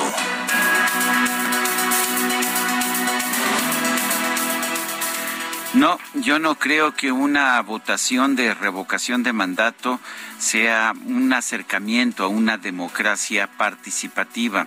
Más bien creo que es un acercamiento a una eliminación de la democracia. Eh, los mandatarios del mundo que han tratado de utilizar este tipo de recurso, estas revocaciones de mandato, han sido personajes como Hugo Chávez en Venezuela o Evo Morales en Bolivia. Los dos buscaron esta, re- esta revocación de mandato para volver a quedarse en la presidencia, para reelegirse como presidentes, a pesar de que las constituciones de su país no lo aceptaban. En México, quien hizo una revocación de mandato en 1854 fue Antonio López de Santana y también obtuvo lo que quería, un resultado positivo de más del 90% de la gente que le pidió a su Alteza Serenísima que se quedara a, a gobernar, que se quedara como presidente de la República. Yo creo en la democracia representativa, creo en la democracia real, en la democracia sin adjetivos, la democracia en la que eliges a quienes te parece que son los mejores representantes, ya sea diputados, senadores, presidentes, gobernadores, jefes de gobierno, y les permites gobernar siempre respetando, por supuesto, los derechos de las minorías. Esa es la forma en que funcionan las democracias del mundo y no a través de revocaciones de mandato. ¿Qué hubiera pasado, piense usted, si realmente el presidente de la República, Andrés Manuel López Obrador, hubiera perdido esta revocación de mandato y hubiera decidido irse a descansar a su casa por el resto de su vida? La verdad es que hubiera sido reemplazado por alguien eh, que no hubiera tenido el mandato popular que él tenía. Ese es el problema con las votaciones de revocación de mandato. Nos dicen a quién podemos quitar, pero no nos dicen realmente a quién estamos asumiendo como nuevo gobernante del país. Yo creo que hay muy buenas razones para cuestionar al presidente de la República, Andrés Manuel López Obrador, por muchas de las cosas que ha hecho, pero tiene un mandato popular que le dio el pueblo en las urnas en 2018. Creo que es su responsabilidad quedarse en el poder hasta 2024 y por eso nunca estuve de acuerdo en que hubiera este proceso de revocación de mandato que nos ha costado más de 1.500 millones de pesos. Yo soy Sergio Sarmiento y lo invito a reflexionar.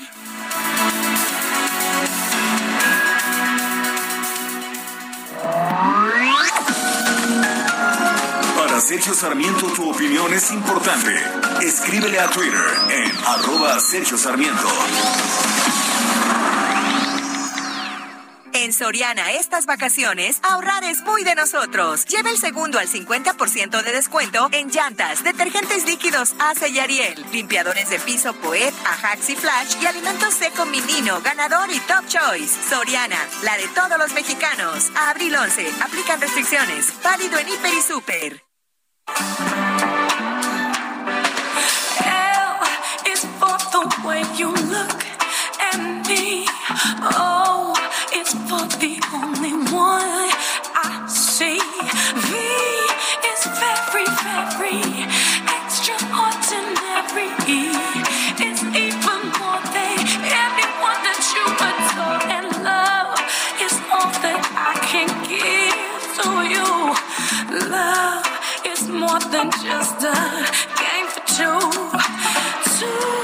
Seguimos escuchando música interpretada interpretada por Joss Stone. Esto se llama Love L O V E. Es una una canción ah, que de hecho hizo popular a Nat King Cole hace muchos años, que fue escrita por Milt Gabler.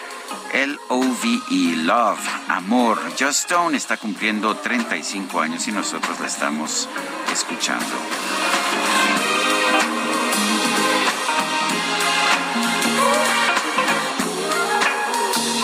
Y vámonos con el químico Luis Manuel Guerra.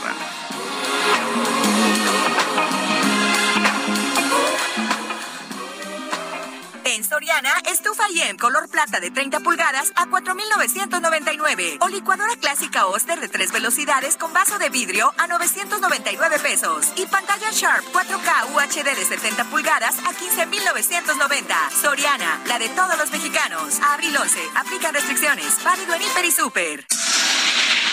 El Químico Guerra con Sergio Sarmiento y Lupita Juárez.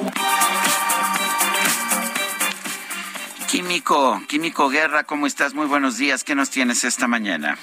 Pues iniciando la semana con una buena noticia, diferente a todo lo que estamos escuchando ahorita de este revuelo político, etcétera. Fíjense que por primera vez en el mundo un sistema eléctrico está preparado para funcionar con un 75% de renovables variables todo el tiempo. Es el sistema eléctrico irlandés, Sergio.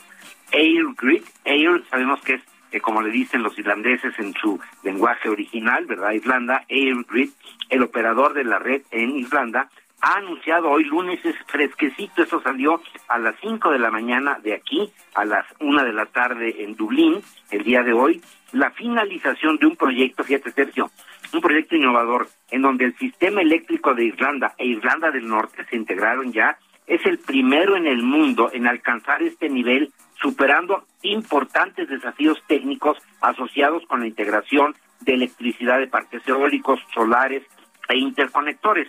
Ya ven que aquí en México inclusive las autoridades han estado diciendo pues, de que no son confiables, no que cuando no hay viento pues no se genera energía eólica, cuando no hay sol no se, no se genera energía solar y que por lo tanto pues no se pueden usar así, ¿no? Airgrid había impuesto previamente un límite del 70% en la cantidad de generación renovable variable en la red en un momento dado. Esto ahora se ha elevado al 75% tras una prueba exitosa de 11 meses. Se establecieron varios récords nuevos de energía eólica en toda la isla durante 11 meses, incluido el récord actual de 4.584 megawatts el 5 de febrero. Eh, Liam Ryan, que es el director de innovación de Airgrid, dijo hoy en la mañana, Sergio, lo estoy citando desde hace unas horas, este es un hito muy importante y un paso crítico en la descarbonización del sector eléctrico en la isla de Irlanda. Marca la culminación de un programa de trabajo de 11 años. Desde su inicio en 2011, este programa ha aumentado el límite del 50% al 75% en una serie de cinco pasos. Ahora se comenzará a trabajar para aumentar la cifra al 95% para el 2030, o sea, prácticamente dentro de siete años y medio, con el fin de alcanzar los objetivos de energía renovable del gobierno irlandés frente a los compromisos adquiridos en París y en Glasgow. Esto se logrará a través de la entrega hoy mismo del programa de trabajo Shaping Our Electricity Future, eh, modelando nuestro futuro eléctrico de AirGrid. Lo estoy subiendo a mi eh, página de, de Facebook, que es eh, Luis Manuel Guerra, eh, para que cualquiera que lo pueda ver, ojalá las autoridades lo vieran, ¿no? Cómo se puede ir paso a paso llegando a esto, en donde se derrumban todas estas oposiciones que se levantaron, ¿verdad? Durante mucho tiempo de que no son confiables, de que hay que depender del petróleo necesariamente o del carbón, ¿no?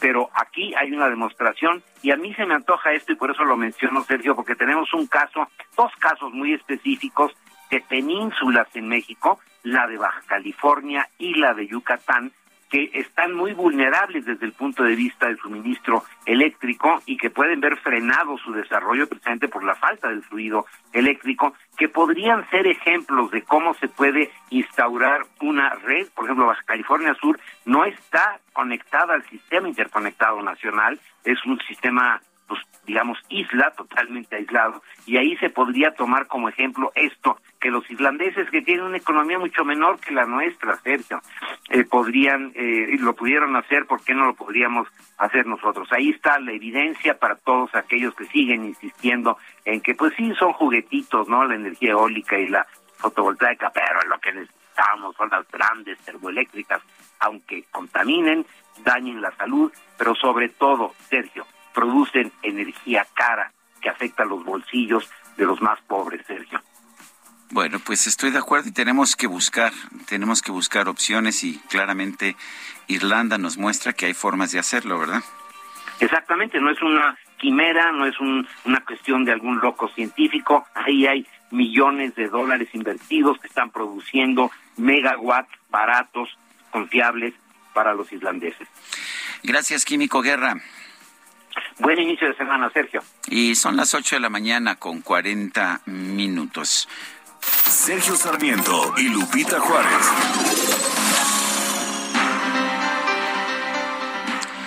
Jorge Ramos, periodista de La Silla Rota, ¿qué nos tienes esta mañana? ¿Qué tal, Sergio? Muy buenos días y buenos días al auditorio. Pues fíjense que eh, además de estos temas tan polémicos están en la mesa de discusión, pues vale la pena echar una mirada a otros que quizás tengan una mayor relevancia.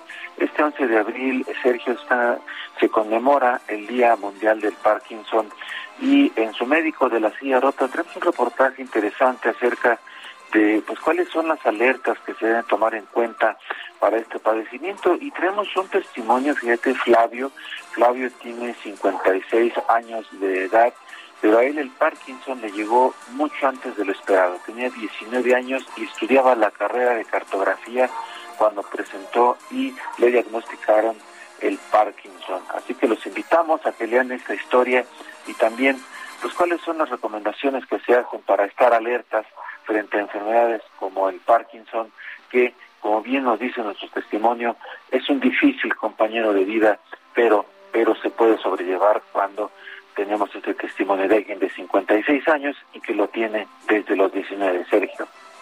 Pues uh, qué, qué, raro, en realidad sé que es una enfermedad que usualmente afecta nada más a, a, personas de edad avanzada, qué complicado y este y qué importante, ¿no? Seguir haciendo investigaciones para realmente controlar esta enfermedad. Así es, Sergio, así es y que y que todos estemos atentos a estos a estos padecimientos. Un fuerte abrazo, Jorge. Muy buen día, Sergio. Buenos días. Son las 8 de la mañana con 42 minutos. Vamos a un resumen de la información más importante. Desde Palacio Nacional, el presidente López Obrador consideró que la consulta de revocación de mandato fue un éxito completo, ya que representó un hecho histórico para nuestro país. Fue un éxito completo. La gente eh, actuó con mucha responsabilidad. Millones de mexicanos. Y vamos a ver resultados, que eso es eh, importante. Estamos ante un hecho histórico es algo inédito en la historia de nuestro país. Por primera vez se hace una consulta a los ciudadanos para que decidan sobre el gobierno del presidente. El presidente también destacó que más de 15 millones de personas votaron a favor de que se mantenga en el cargo, a pesar de las trampas, así les dijo, del INE y de que no se instalaron todas las casillas que marca la ley. Que tomar en cuenta que no se instalaron todas las casillas, se instaló un tercio de las casillas. En el 2018 se instalaron alrededor de 160 mil casillas y ahora fueron 56 mil, 57 mil, un tercio. También lo digo porque nuestros adversarios que se enojan mucho, pues dicen, es la mitad de los votos que obtuvo el presidente en la elección del 18. Sí, nada más que con la tercera parte de las casillas y con todas las trampas o boicot del INE. Las autoridades de Chiapas informaron que este domingo se volcó un autobús que trasladaba a pobladores del municipio de San Fernando para que votaran en la consulta de revocación de mandato. Sí, estaban siendo acarreados. Se reportaron dos personas muertas y ocho heridos. El Ministerio de Asuntos Exteriores del régimen talibán de Afganistán anunció que el gobierno de Rusia ya le entregó a sus representantes las instalaciones de la embajada afgana en Moscú. Desnuda que no habrá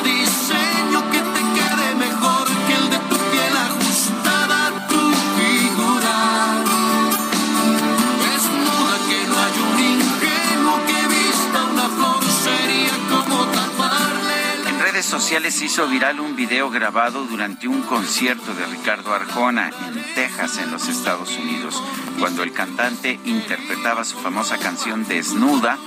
Una de sus seguidoras se dejó llevar por la música al grado de que comenzó a quitarse la ropa mientras coreaba la canción. No, no quedó completamente desnuda, pero sí en ropa interior.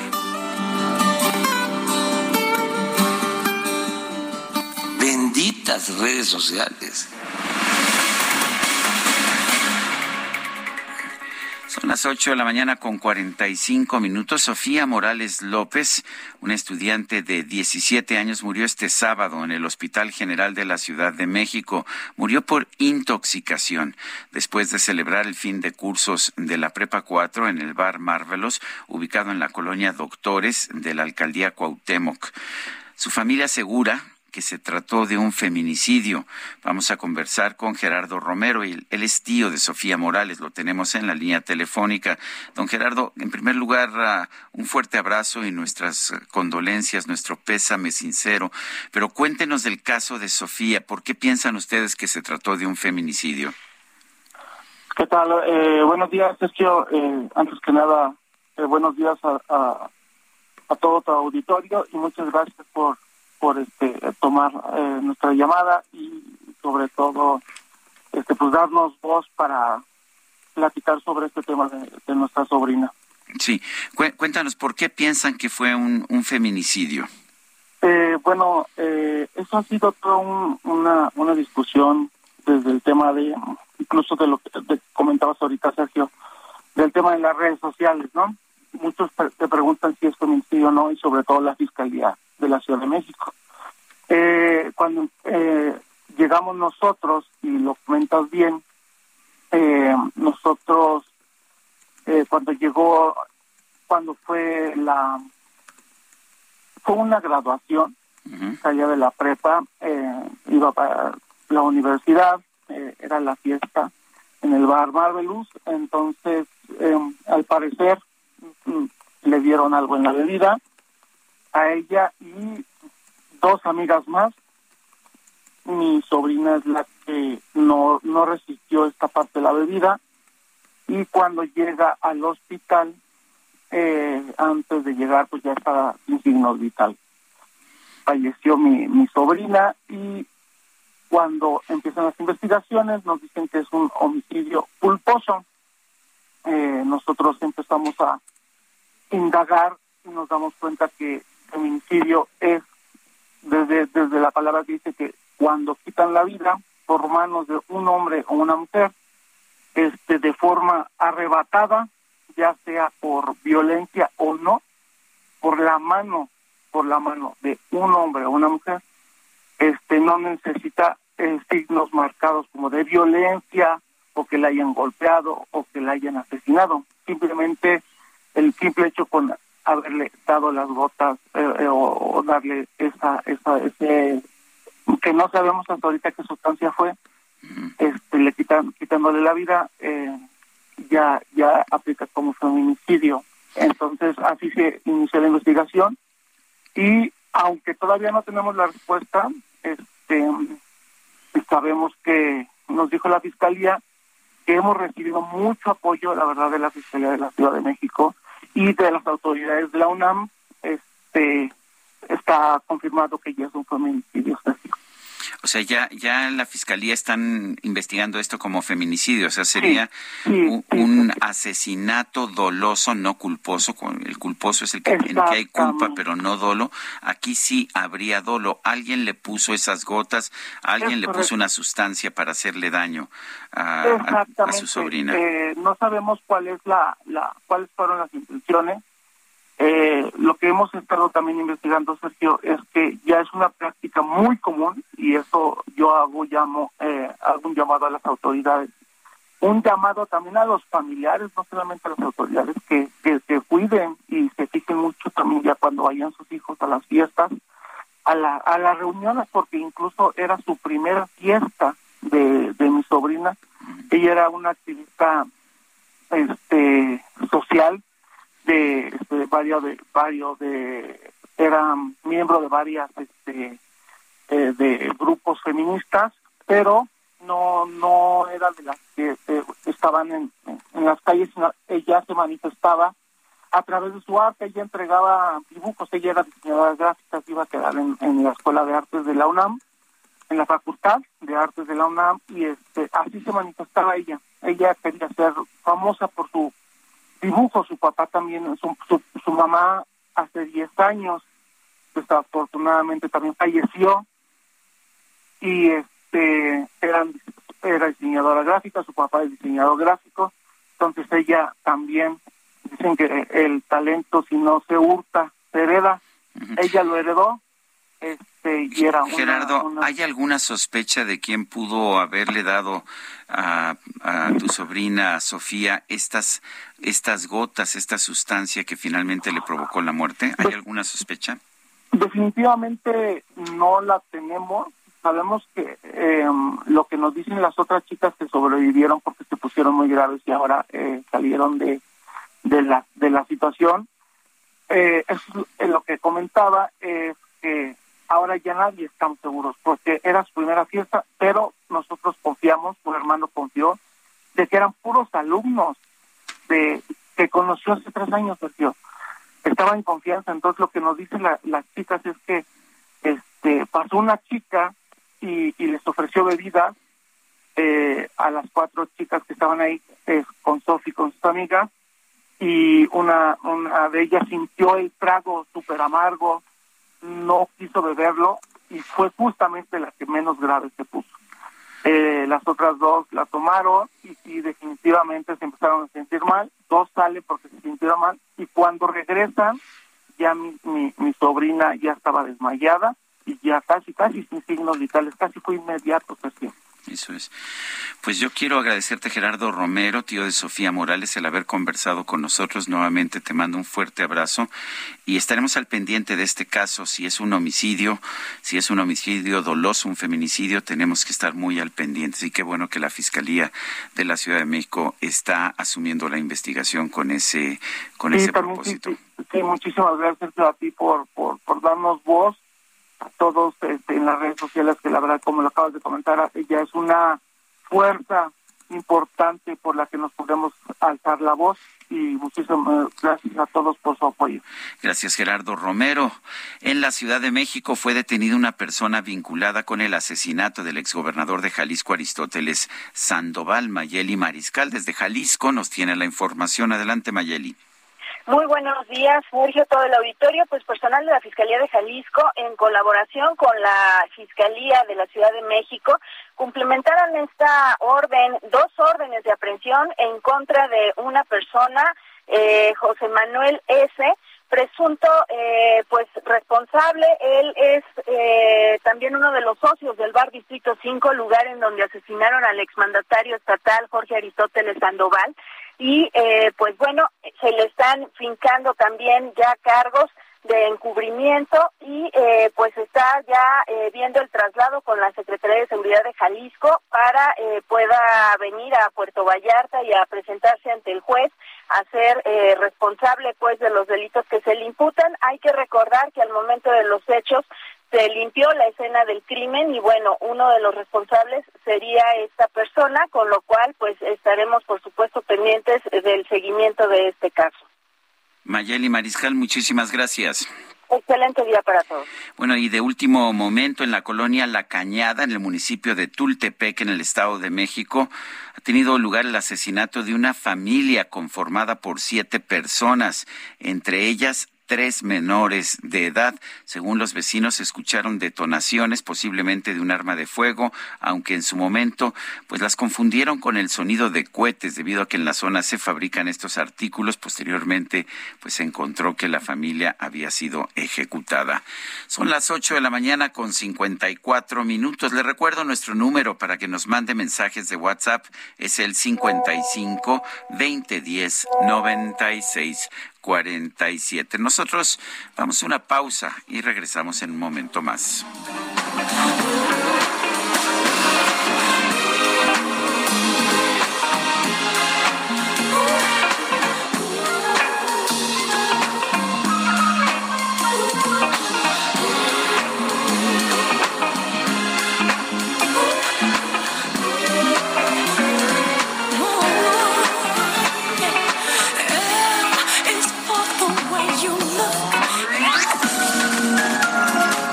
Sergio Sarmiento y Lupita Juárez quieren conocer tu opinión, tus comentarios o simplemente envía un saludo para ser más cálida esta mañana. Envía tus mensajes al WhatsApp 5520 109647.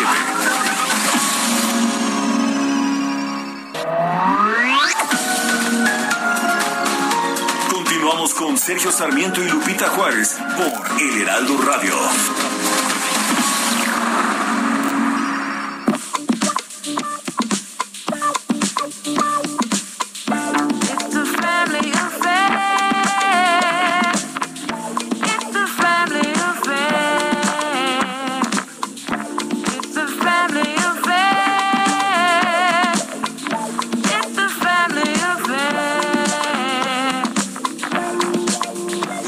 Child grows up to be somebody that just loves to learn, and uh, another child grows up to be somebody you just love to burn. Mom loves the both of them.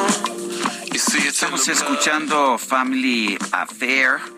Estamos ah, oyendo la voz de Joe Stone. Estamos celebrando, de hecho, sus 35 años. Aquí la acompaña John Legend. Family Affair.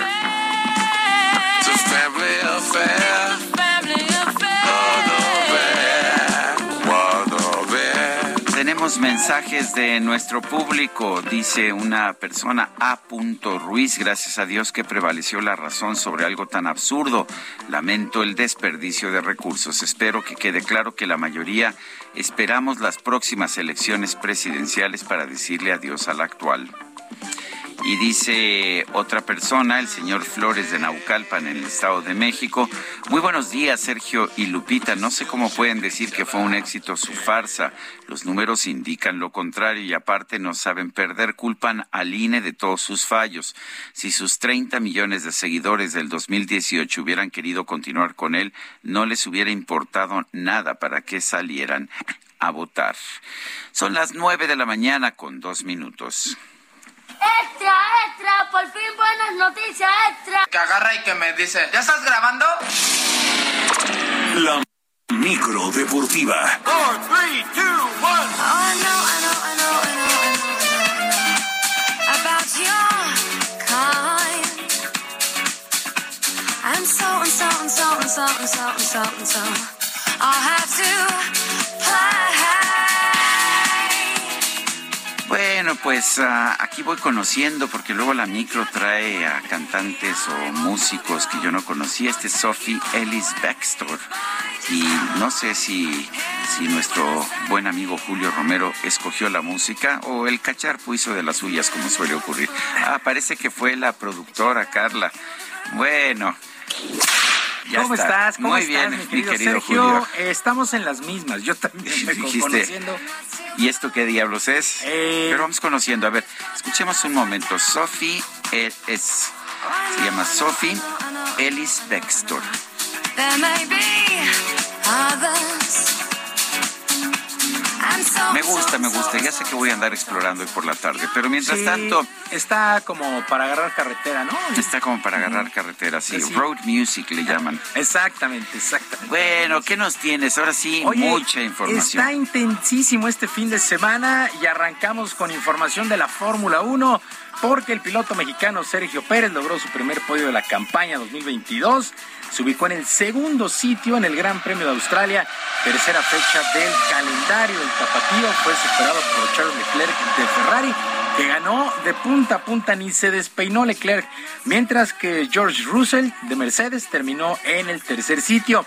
A pesar del resultado, Checo Pérez salió algo preocupado por las diferencias que está marcando Ferrari en la naciente campaña.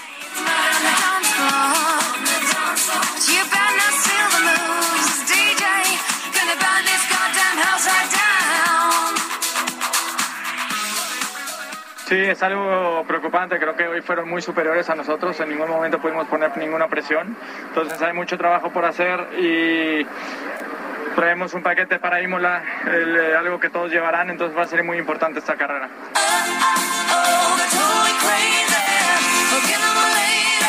Las palabras de Checo Pérez al terminar esta carrera. Max Verstappen no pudo terminar y bueno, pues así están haciendo la campaña, pero pues Checo Pérez está por delante del campeón del mundo, Lewis Hamilton. No le ha ido bien a Mercedes estos, este, en este inicio de campaña.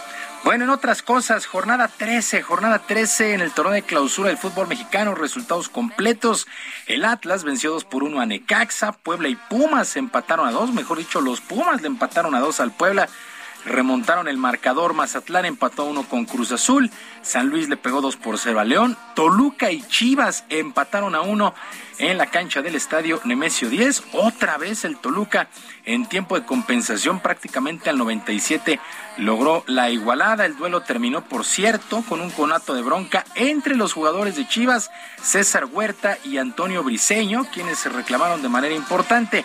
Por lo pronto, el auxiliar técnico del rebaño, Francisco Robles, descartó que haya problemas al interior y todo pues ya regresó a la normalidad.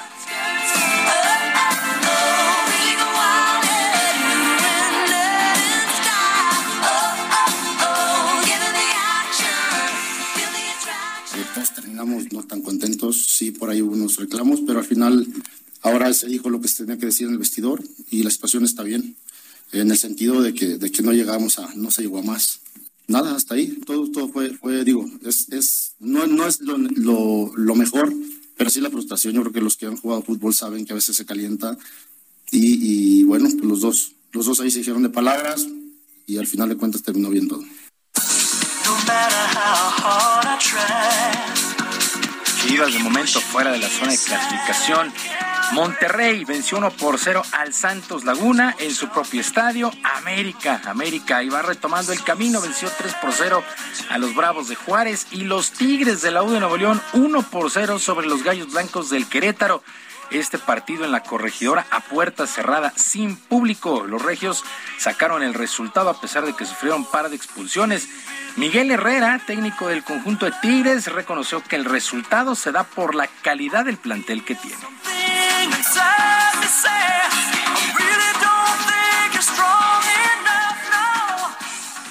Eh, sí, tengo un plantel muy completo, un plantel muy fuerte, muy sólido. Eh, esperemos ganar cosas para poder decir si eso no es más, el más importante. Yo creo que ellos lo han demostrado. Eh, es un equipo que tiene muchos años ganando muchas cosas y lo hemos ido fortaleciendo nosotros. Entonces creo que sin duda alguna hay un plantel muy bueno y muy vasto.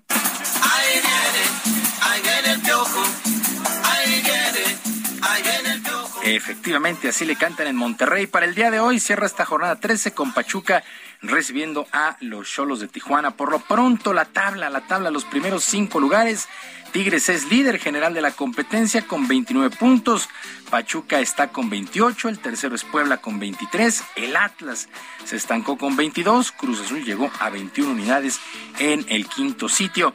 Y se llevó a cabo este fin de semana uno de los juegos más esperados de la campaña en la MLS del fútbol allá en los Estados Unidos y en el llamado clásico del tráfico, el Galaxy de Javier Hernández derrotó dos goles por uno a Los Ángeles FC de Carlos Vela. Por cierto, el Chicharito Hernández anotó el primer gol del duelo. Con este resultado, el Galaxy se apoderó del liderato de la Conferencia del Oeste con 13 puntos, uno más que su rival. La verdad es que estuvo bien emocionante porque el equipo de Los Ángeles FC había logrado el empate en los últimos minutos, pero se fueron al bar y anularon el gol. También le anularon dos a Carlos Vela por fuera del lugar. En fin, la verdad es que estuvo entretenido este duelo entre el Galaxy y Los Ángeles FC. En España, fecha 31 en los resultados que más llamaron la atención, el Real Madrid venció 2 por 0 al Getafe y continúa de líder el Barcelona. El Barcelona batalló de más, pero venció 3 por 2 al Levante. El Betis 2 por 1 se impuso al Cádiz. El Mallorca venció 1 por 0 al Atlético de Madrid. El Betis es quinto lugar de la tabla con 56 puntos. El Real Madrid con, una 72. nómina este 90% inferior a la del Barça y del Pero Real Madrid. totalmente, ¿eh? totalmente. ¿Qué temporada de los dos equipos de Sevilla? Porque el Sevilla bien. es tercero. Así es. Es tercero de la general con 60 unidades. El Atlético de Madrid tiene 57. Así es que solamente un punto separa al Atlético de Madrid del Betis. Qué temporada, en verdad, qué temporada del Betis. Insisto también del conjunto de Sevilla. Están muy contentos por esa zona allá en España. Y llegó a su fin la temporada en el básquetbol de la NBA y por lo pronto los clasificados de manera directa a los playoffs en la conferencia del Este, el calor de Miami, los Celtics de Boston, los Bucks de Milwaukee, los 76 de Filadelfia, los Raptors de Toronto y los Toros de Chicago.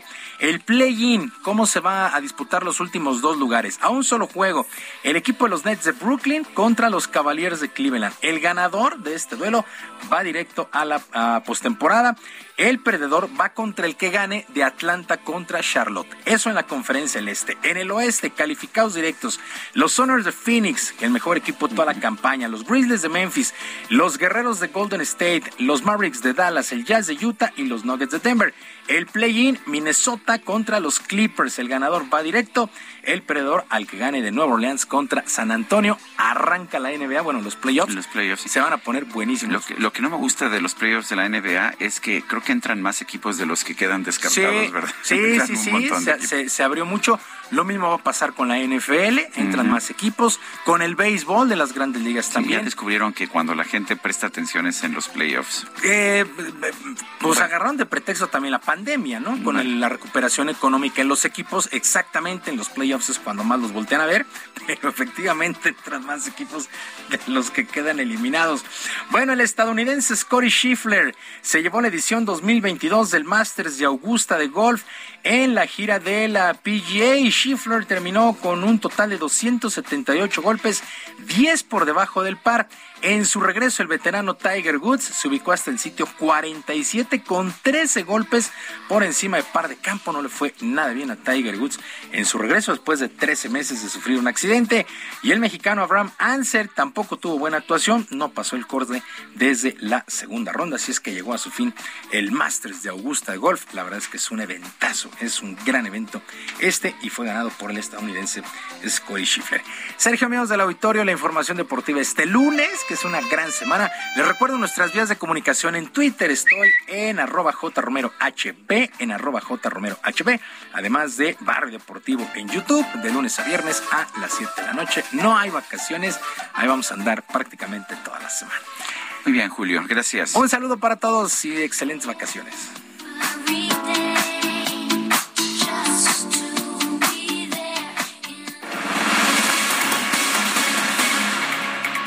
Bueno, pues todo el mundo andaba en la en la micro, no solamente está Sophie Ellis Bextor, también andaba Shania Twain, andaba Cher, Kylie Minogue, bueno, estaba estaba muy de, de dance la micro deportiva. Pero vamos a otra información. Colectivos feministas quemaron de nuevo el Palacio de Gobierno de Nuevo León ante demandas por justicia eh, por las desapariciones y violencia a las mujeres. Daniela García nos tiene el reporte. Daniela, adelante. ¿Qué tal, Sergio? Muy buenos días. Pues este fin de semana se vivieron algunas movilizaciones por parte de los colectivos feministas en la ciudad de Monterrey. Esto pues porque se han registrado algunas desapariciones de mujeres e incluso el pasado fin de semana se confirmó el fallecimiento de una mujer de 27 años que había desaparecido el domingo pasado. Se realizó una pequeña manifestación en el primer cuadro de la ciudad de Monterrey. El grupo de manifestantes pidió ante el Palacio del Gobierno ingresar a la sede gubernamental. Hubo un pequeño enfrentamiento con los policías de Fuerza Civil que resguardaban el lugar y procedieron a prender fuego nuevamente a una de las puertas. Hay que recordar, Sergio, que el pasado 8 de marzo un grupo de manifestantes también incendió las instalaciones del Palacio de Gobierno tras la marcha del Día de las Mujeres ante exigencias contra la violencia que se vive en la entidad. Sin embargo, bueno, en esta ocasión la autoridad aseguró que se trataba de un grupo de infiltrados que provenían de la Ciudad de México. Hubo algunos detenidos que, pues ellos aseguraban, habían sido enviados para realizar destrozos durante las movilizaciones de las mujeres. Este domingo, bueno, el grupo de mujeres pidió solución a la violencia que se enfrenta, que enfrentan actualmente en Nuevo León y previo a prender el fuego, eh, las mujeres colocaron pancartas con las caras de las desaparecidas y pidieron que se resuelvan ante la Fiscalía General de Justicia del Estado de Nuevo León. Estas son algunas de las demandas que han hecho las mujeres en estos días. En, eh, sabemos que hay eh, todavía algunas demandas que están haciendo en este momento. Seguramente seguiremos actualizando de este caso, Sergio. Daniela, muchas gracias. Muy buenos días. En otros temas, Miguel Ontiveros, el abogado de Emilio Lozoya, ha llegado ya al reclusorio norte. Se va a llevar a cabo una audiencia en el caso del exfuncionario, en el caso de agronitrogenados. La audiencia está programada para las 10 de la mañana. Ya llegó el abogado defensor de Emilio Lozoya. Son las 9 de la mañana con 14 minutos. Vamos a Bienestar H. Sergio Sarmiento y Lupita Juárez. Mariano Riva Palacio, ¿qué nos tienes esta mañana? Adelante. Muy buenos días, eh, Sergio Sarmiento, amigos del Heraldo Radio. Mira, Sergio, pues comenzamos la semana con un tema que urge, surge, urge se hagan acciones contundentes, de lo contrario nuestro medio ambiente está en riesgo. De acuerdo con el Programa Nacional Forestal 2020-2024, publicado por el Diario Oficial de la Federación, por la Secretaría del Medio Ambiente, nuestro país pierde su cobertura forestal a causa de actividades ilegales son el cambio de uso de suelo, la tala clandestina, el comercio de materias primas y productos, los incendios, las plagas y las enfermedades. Según científicos del Departamento de Botánica del Instituto de Biología de la UNAM, Sergio, en la medida en que se talan los árboles, pues desaparece una serie de servicios ambientales importantes, como el hospedar una gran parte de la biodiversidad del país, también se frena el cambio climático, regula el ciclo del agua, hay una alteración en la regulación del ciclo del agua, evita la erosión del suelo y suministramos con madera y productos forestales no maderables. Por su parte, la Comisión Nacional Forestal, la CONAFOR, reporta que de 2001 al 2018 se deforestaron 212.070 hectáreas por año, Sergio. Casi todo se hizo para ganar praderas y en menor grado para tierras agrícolas.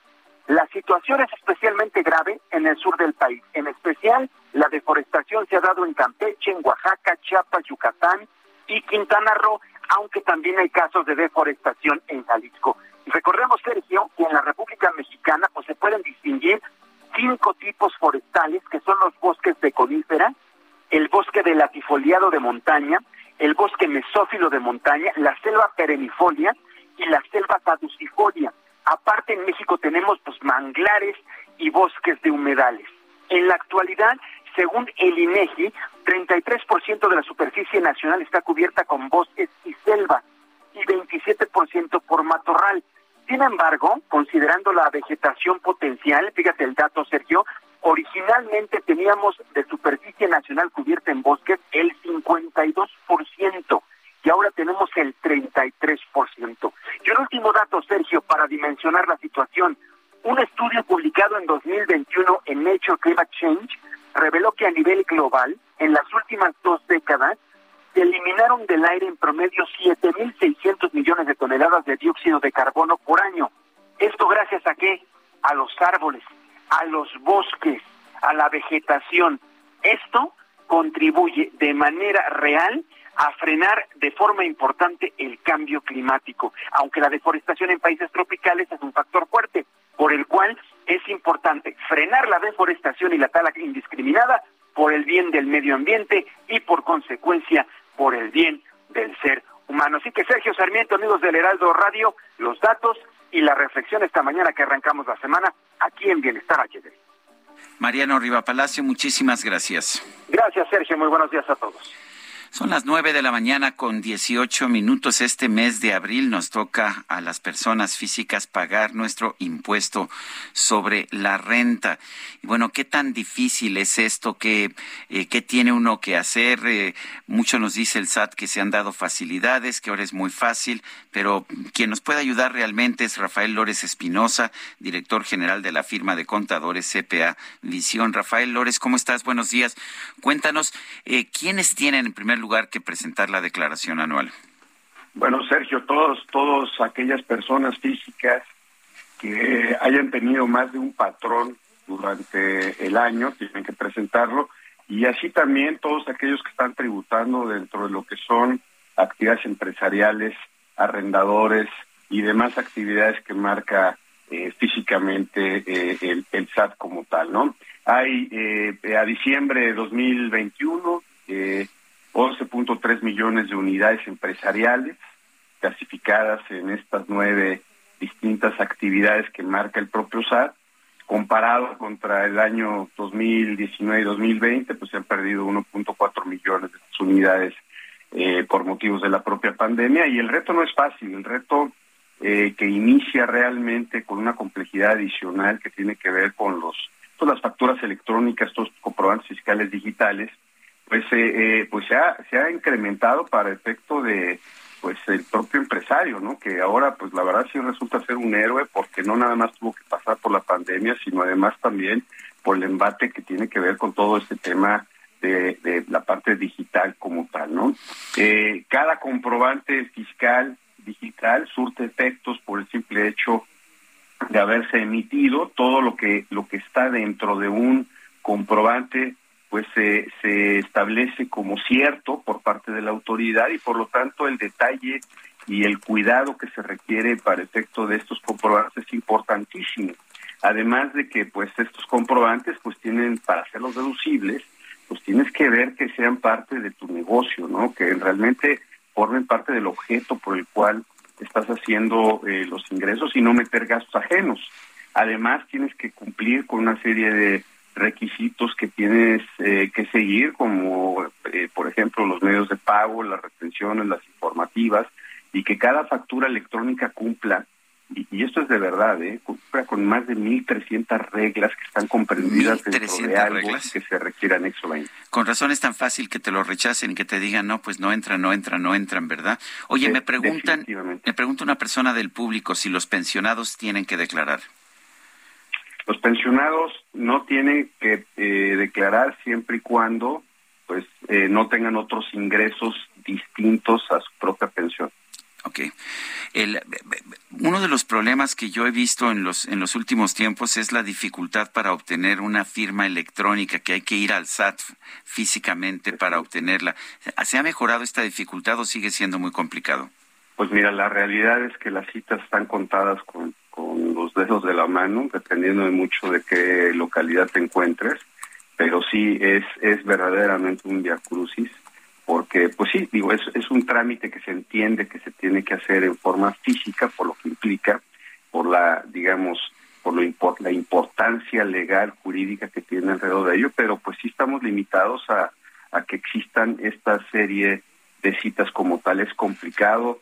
Eh, durante meses eh, anteriores estabas viendo que tu cita podría estar en, en un mes, en dos meses, cuando pues, posiblemente lo necesitabas de inmediato, ¿no? Yo creo que ahí hay mucha posibilidad de mejora por parte de la autoridad. Sin esta CIEC y sin esta FIEL, no puedes presentar tu declaración eh, personal, por lo tanto, pues sí, muchos que no lo previeron, pues estarán ahorita tornándose los dedos porque están en una imposibilidad práctica de presentarla como tal, ¿no? Pero parece muy Eh, raro, ¿no? Que el gobierno nos diga por una parte que quiere que todos paguemos impuestos y que lo, ha- y que lo haga tan difícil, particularmente con esta firma electrónica.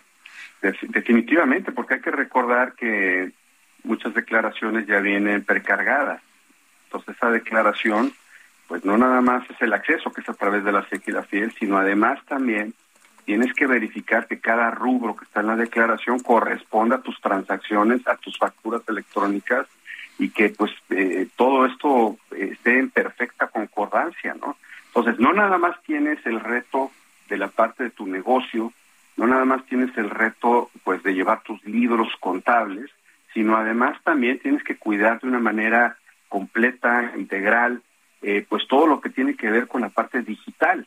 Y eso es parte ya de la vida del empresario en México que pues tiene que eh, pues subsistir a través de esto y tal vez el de al lado ni siquiera paga impuestos, ¿no? Entonces hay una hay una competencia ahí desleal que pues se va acrecentando más de la diferencia y más en este año 2022 con estas reglas nuevas, por ejemplo, del REPSE, con una cuestión nueva que viene que es la cláusula de antielusión, en fin, una serie de, de requisitos adicionales que definitivamente meten una carga pues este eh, más compleja al empresario, digamos que no tiene los medios como para hacerse de pues de grandes contadores o de medios tecnológicos como los que tenemos nosotros para efecto de poder eh, eh, pues eh, tener una balanza contra toda esta identificación de transacciones inusuales y, y- o irregulares que está por hacer el SAT y que a través de tu buzón tributario que empezar a, a requerir la razón del por qué gastaste en A, en B o en C, ¿no? Entonces, pues sí se vienen tiempos complejos para el empresario eh, mexicano y pues eh, eh, así son las reglas del juego y esta no va a cambiar. Bueno, pues yo quiero agradecer, perdón, agradecerte, Rafael Lórez Espinosa, director general de la firma de contadores CPA Visión, el haber conversado con nosotros. Encantado, Sergio. Son las nueve de la mañana con 24 minutos. Vamos a una pausa y regresamos.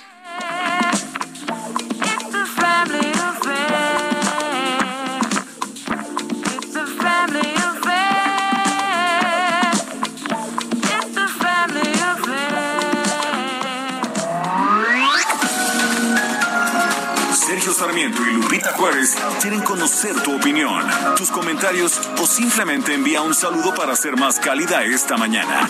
Envía tus mensajes al WhatsApp 5520 109647.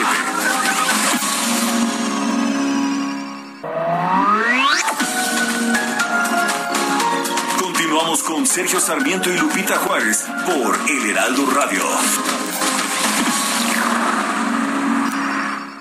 En Soriana, lleva el segundo al 50% en todas las llantas y lubricantes para auto, Acron, Quaker y Verdal. O pintura precisísimo de 18 litros, blanca, melón o crema, a solo 269 pesos. Soriana, la de todos los mexicanos. Abril 11, aplican restricciones. Válido en Hiper y Super.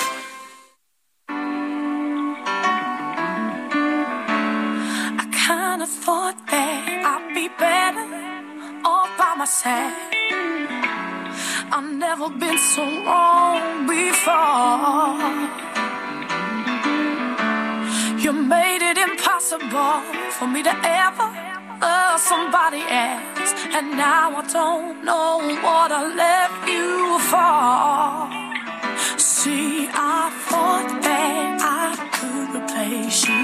You can't love me the way you do. Till now,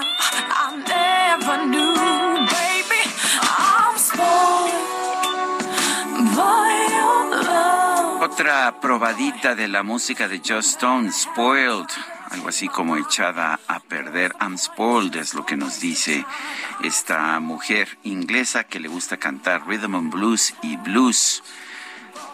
Joss Stone está cumpliendo 35 años.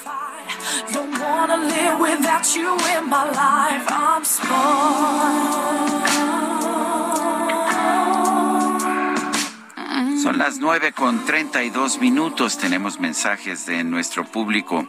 Un 82% de abstencionismo es significativo a pesar de la coacción, acarreo y todas las ilegalidades de la promoción oficial. Esto lo dice nuestro radio escucha Manuel.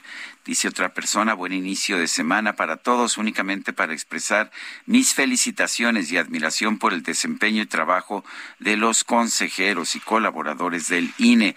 Gran certeza y confiabilidad en la defensa de las elecciones. Mil gracias. Es Soco Rodríguez. Otra persona nos dice, don Sergio, con el respeto y reconocimiento a su capacidad periodística, considero que no obstante las preguntas que hacen al público en su programa y que siempre votan a favor de su pregunta y en contra de AMLO, los hechos en las urnas demuestran lo contrario. Un saludo desde Chiapas. Soy Ariosto Palacios. Son las nueve con treinta y tres minutos. Fueron detenidos tres jóvenes durante la revocación de mandato en Tamaulipas. Carlos Juárez, buenos días, cuéntanos. Hola, ¿qué tal, Sergio? Muy buenos días. Un gusto saludarte a ti en tu. Efectivamente, tres jóvenes que estaban en diferentes puntos de las casillas en Ciudad Mero fueron detenidos por elementos de la Policía Estatal durante la tarde del día de ayer. Ellos fueron consignados de manera inmediata a las oficinas de la Fiscalía General de Justicia del Estado con base en este municipio. Esta situación, bueno, pues resulta ser llevada a una supuesta denuncia ciudadana en donde se le acusaba a estos jóvenes de estar funcionando el voto e incluso querer pagar para que la gente saliera a votar. Sin embargo, al respecto sobre todo esto, el diputado federal Erasmo González Robledo se hizo presente en este lugar y aseguró que todo se trataba de una detención ilegal y que incluso va a demandar o va a apoyar en la demanda ante la Comisión Nacional de Derechos Humanos a estos tres jóvenes en contra de estos elementos de ciudad pública. Ya por la noche, casi a las 11, Sergio eh, se dio a conocer por los mismos familiares de estos jóvenes que habían sido dejados en libertad, pero, pero pese a ello, ellos planean interponer las denuncias correspondientes, pues aseguran que todo se trató de una denuncia, de, de una denuncia falsa y de una detención ilegal. Sergio, Lupita, esta es la información. Bueno, pues muchas gracias, Carlos Juárez, por este reporte. Muy bueno. El gobierno de la Ciudad de México estima una derrama económica de más de 5 mil millones de pesos por Semana Santa en la capital. Carlos Navarro, cuéntanos adelante. Buenos días, Sergio. Te saludo con gusto a ti y al auditorio y te comento que por las actividades relacionadas con la Semana Santa, en la Ciudad de México estiman una derrama económica de 5.366 millones de pesos. Así lo informó el gobierno capitalino a través de la Secretaría de Desarrollo Económico y la Secretaría de Turismo Local. Este monto representa un aumento del 12.6% en comparación con el mismo periodo de 2021. Además, se contempla una ocupación hotelera promedio de 52% para estas fechas, de acuerdo con cifras de Datatour. La derrama económica tendrá un impacto en más de 100.000 establecimientos de la Ciudad de México, tales como hoteles, restaurantes, comercializadoras de pescados y mariscos, así como ventas de artículos religiosos, tiendas de autoservicio y tiendas departamentales. Comentarte que se espera una afluencia de 125.000 compradores en los mercados de la Viga y la Nueva Viga, según la Secretaría de Desarrollo Económico. Es por ello que en coordinación con la Procuraduría Federal del Consumidor se instalará el operativo Cuaresma Segura 2022 entre el 14 y 17 de abril, donde participan distintas secretarías de la Ciudad de México. Además, comentarte que para estas vacaciones la Secretaría de Turismo continuará con la red de información turística mediante sus ocho módulos. Estos se ubican en la Catedral Metropolitana, el Templo Mayor, la Alameda Central, el Ángel de la Independencia, el Museo de Antropología, la Basílica de Guadalupe, la Central Camionera del Sur y Central Camionera del Oriente. Estos operan en un horario de lunes a domingo de 9 a 18 horas. Además, también está el Centro Telefónico de Orientación y Apoyo al Turista, que tiene el siguiente teléfono 55 52 86 70 97, extensión 2309. Sergio, la información que te tengo. Carlos Navarro, muchas gracias y vamos con otros temas. De manera regular y con ocho incidentes transcurrió la jornada de revocación de mandato en el estado de Zacatecas. Fanny Herrera nos reporta. Adelante, Fanny, buenos días. Sergio, buenos días. Pues así es, para informarte que pues de manera regular y sin incidentes, la jornada de revocación de mandato en Zacatecas este, cerró sus casillas al 100%, eh, que fueron 739 casillas instaladas en los cuatro distritos electorales del, del distrito del territorio zacatecano, reportando ocho incidentes en las primeras horas de la jornada. Durante la primer, el primer corte de incidentes reportados este, por parte del Instituto Electoral, eh, se registró en, dentro de estos ocho incidentes que personas intentaron votar sin estar en la lista nominal, mismo que se suscitó en una, en una casilla contigua en el municipio de, Villa de Cos, otra en Guadalupe, una en Enrique Estrada, y además este, de, de que tres personas votaron sin estar en la lista nominal, mientras que en la casilla básica de Mezquital del Oro una persona votó y se equivocó, por lo que solicitó otra papeleta y se, le otorgó. La autoridad electoral indicó que en las casillas de Guadalupe, este también en algunas casillas de Guadalupe hubo representantes del, eh, de partidos políticos que estuvieron sacando fotografías al interior de, de esta. Y pues cabe destacar que para el cierre de esta, esta jornada se registraron un aproximado de 170.422 votos, con una participación total del 14.20% en el estado de Zacatecas. Y sin mayores incidentes, pues fue lo que se registró, bueno, a excepción de eh, incidentes de inseguridad que se dieron también durante este día. Bueno, pues yo te quiero agradecer, Fanny, por esta información. Días. Son las nueve de la mañana con treinta y ocho minutos. El presidente Andrés Manuel López Obrador propuso modificar a la baja el porcentaje vinculatorio de la revocación de mandato para pasar del 40 al 20 o al 30% de la participación ciudadana. Adelantó que en la próxima reforma electoral que dice que está por mandar a la Cámara de Diputados se van a considerar algunos de estos aspectos para facilitar que sea vinculatoria la revocación de mandato. Pensamos que es muy alto el 40% de participación, hubo mucha gente, pero hoy no pasó del 18% y podría reducirse a que sea del 20 o del 30%. En la conferencia de prensa de la mañana, el mandatario también consideró que la revocación de mandato debe considerarse para el futuro mandatario del país. Dijo, si hay más personas que le revocan el mandato sin alcanzar el porcentaje para hacerlo vinculatorio, debe irse porque sin el apoyo del pueblo no se puede gobernar. Recordó que él anunció que si no participaba el 40% de los ciudadanos y ganaba la revocación, él se iba del gobierno. Ya es muy difícil, dijo, no se puede gobernar sin el respaldo de los ciudadanos, pero eso es más cercano al ideal democrático, la democracia participativa. No, no hay que pensar, dijo que si me eligieron por seis años y haga lo que haga, no me pueden quitar. Esto obliga a quien esté a actuar con rectitud y honestidad, a no robar, a no ver el presupuesto como un botín. Yo creo que eso es un gran avance, que se haya dado este primer paso para consolidar la democracia y tener buenos gobiernos. Eso es lo que dijo el presidente que volvió a cuestionar al Instituto Nacional Electoral. Son las nueve de la mañana con cuarenta minutos.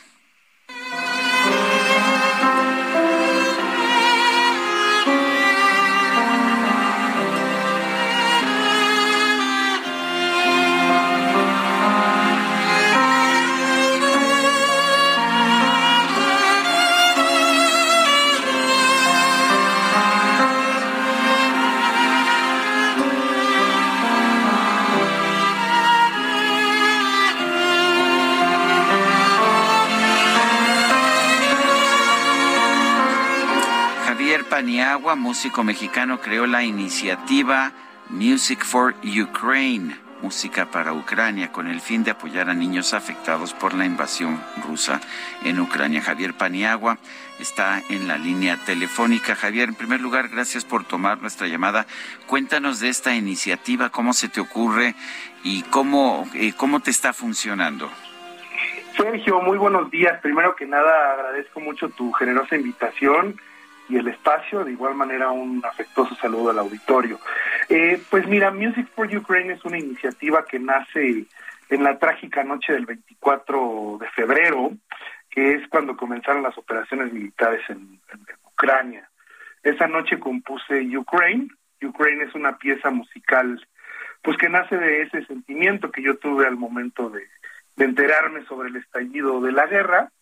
Ahora, como iniciativa, Music for Ukraine lo que plantea, en esencia, es un modelo de recaudación y donación basado en las reproducciones de la misma pieza en las plataformas digitales.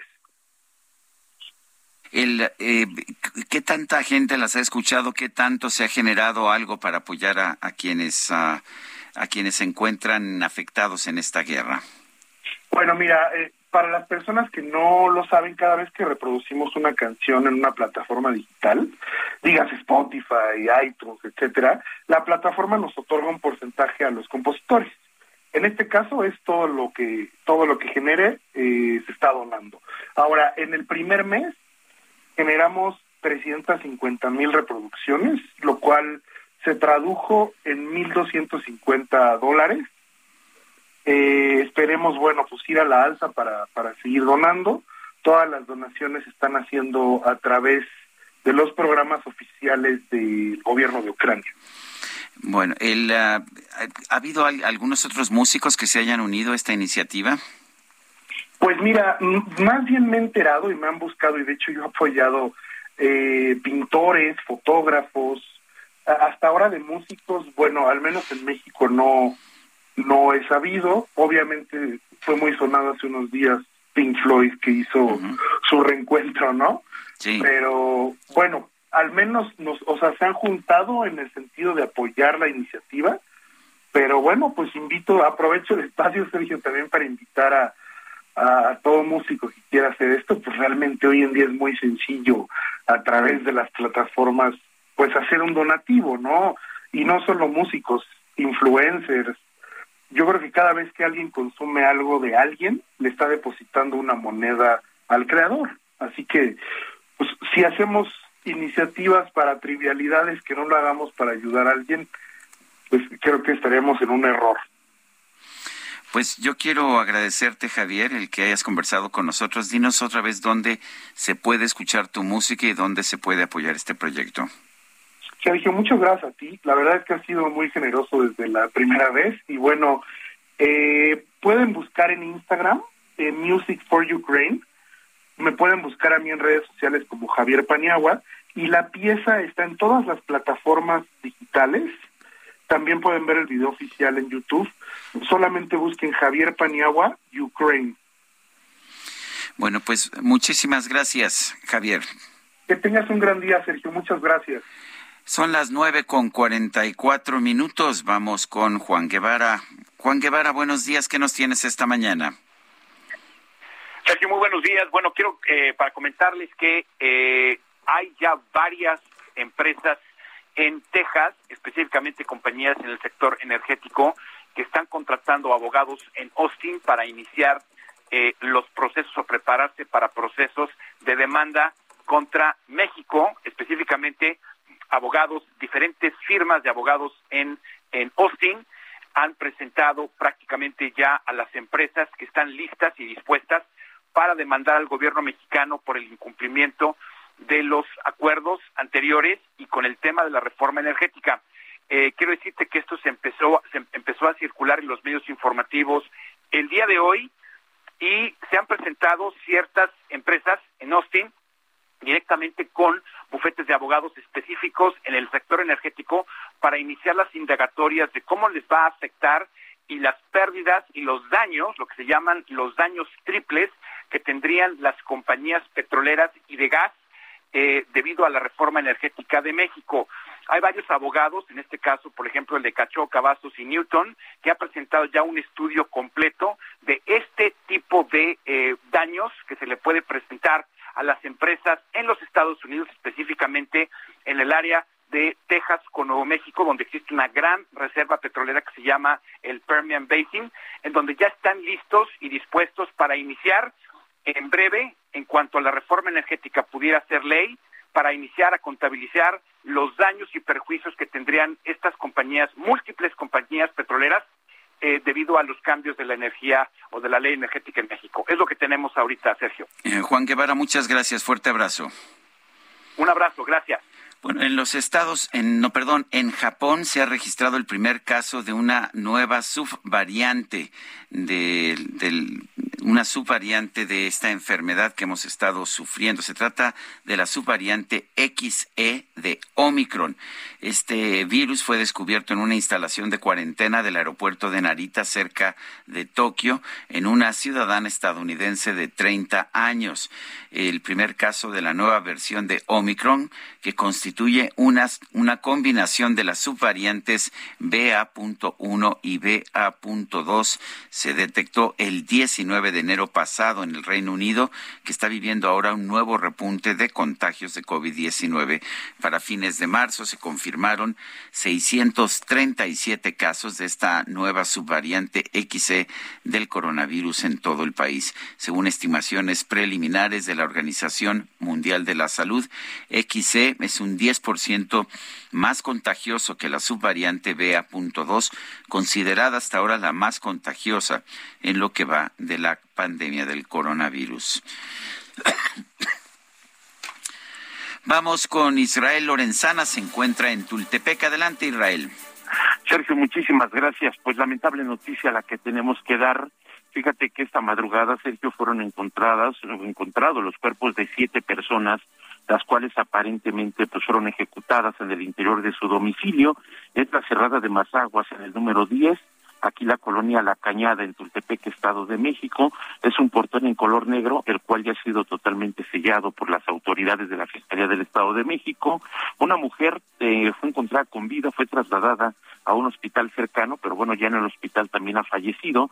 Se trata de tres mujeres adultas, un hombre, dos niñas, un niño y una mujer de aproximadamente 30 años, la cual fue trasladada al hospital, que también, bueno, pues ya perdió la vida.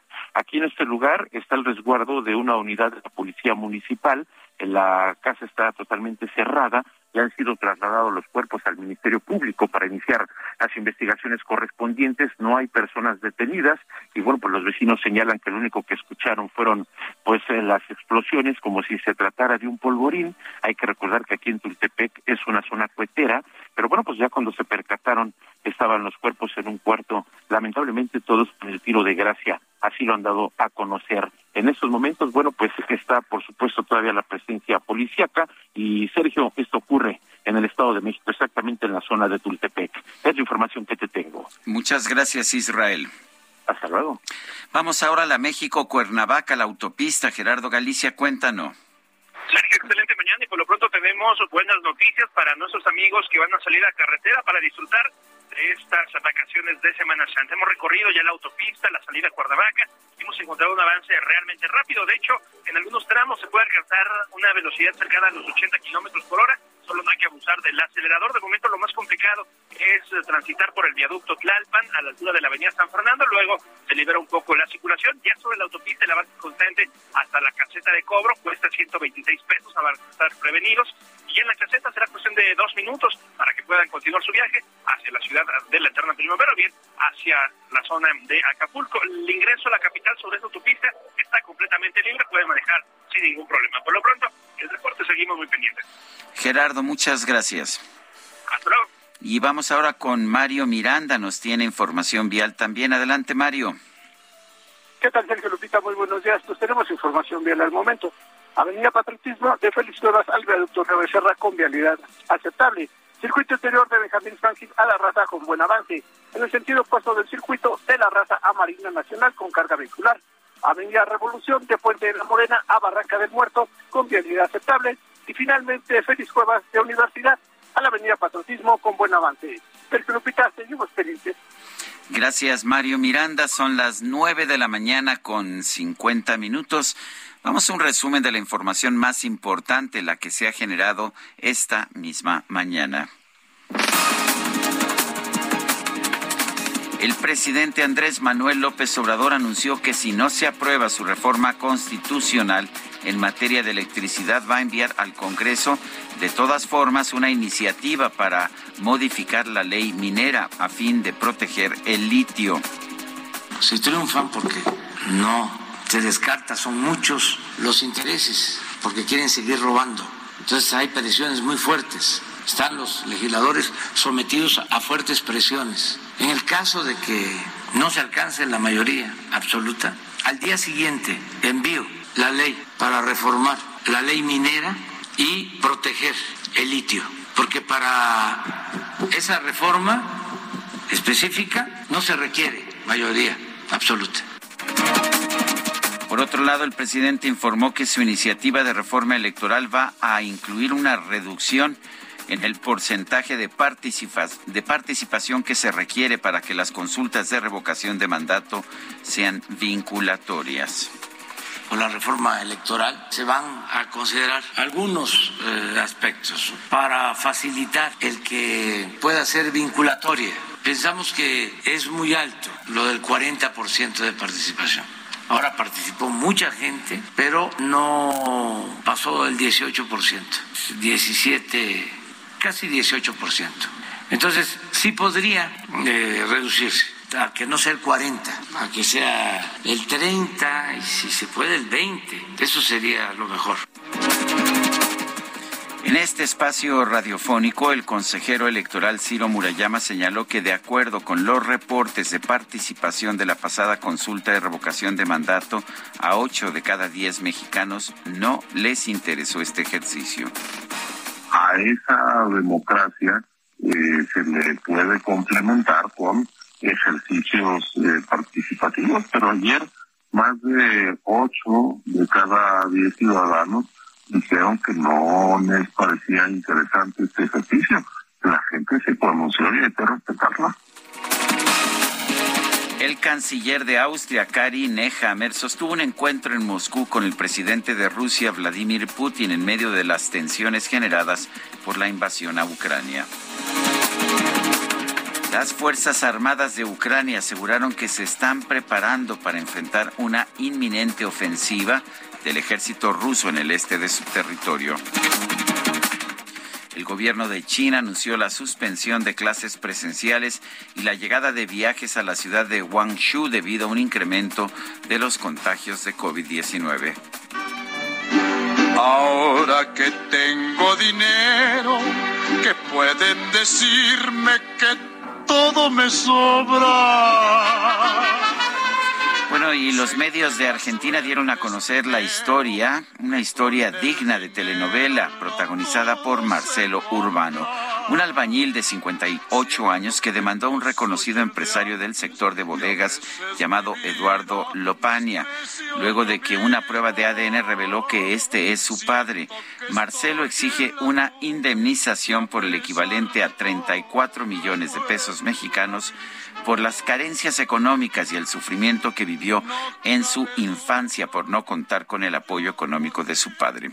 En Soriana siempre te llevas más. Aceite canoil de 946 mililitros a 37.90. Y lleva el segundo al 50% en mayonesas McCormick, Heinz y Kraft, frijoles La Sierra, tocinos y chorizos Bafar, Food y Kir en paquete. Soriana, la de todos los mexicanos. Abril 11, aplican restricciones. Válido en Hiper y Super. Hasta mañana, gracias de todo corazón. Heraldo Media Group presentó Sergio Sarmiento y Lupita Juárez por El Heraldo Radio.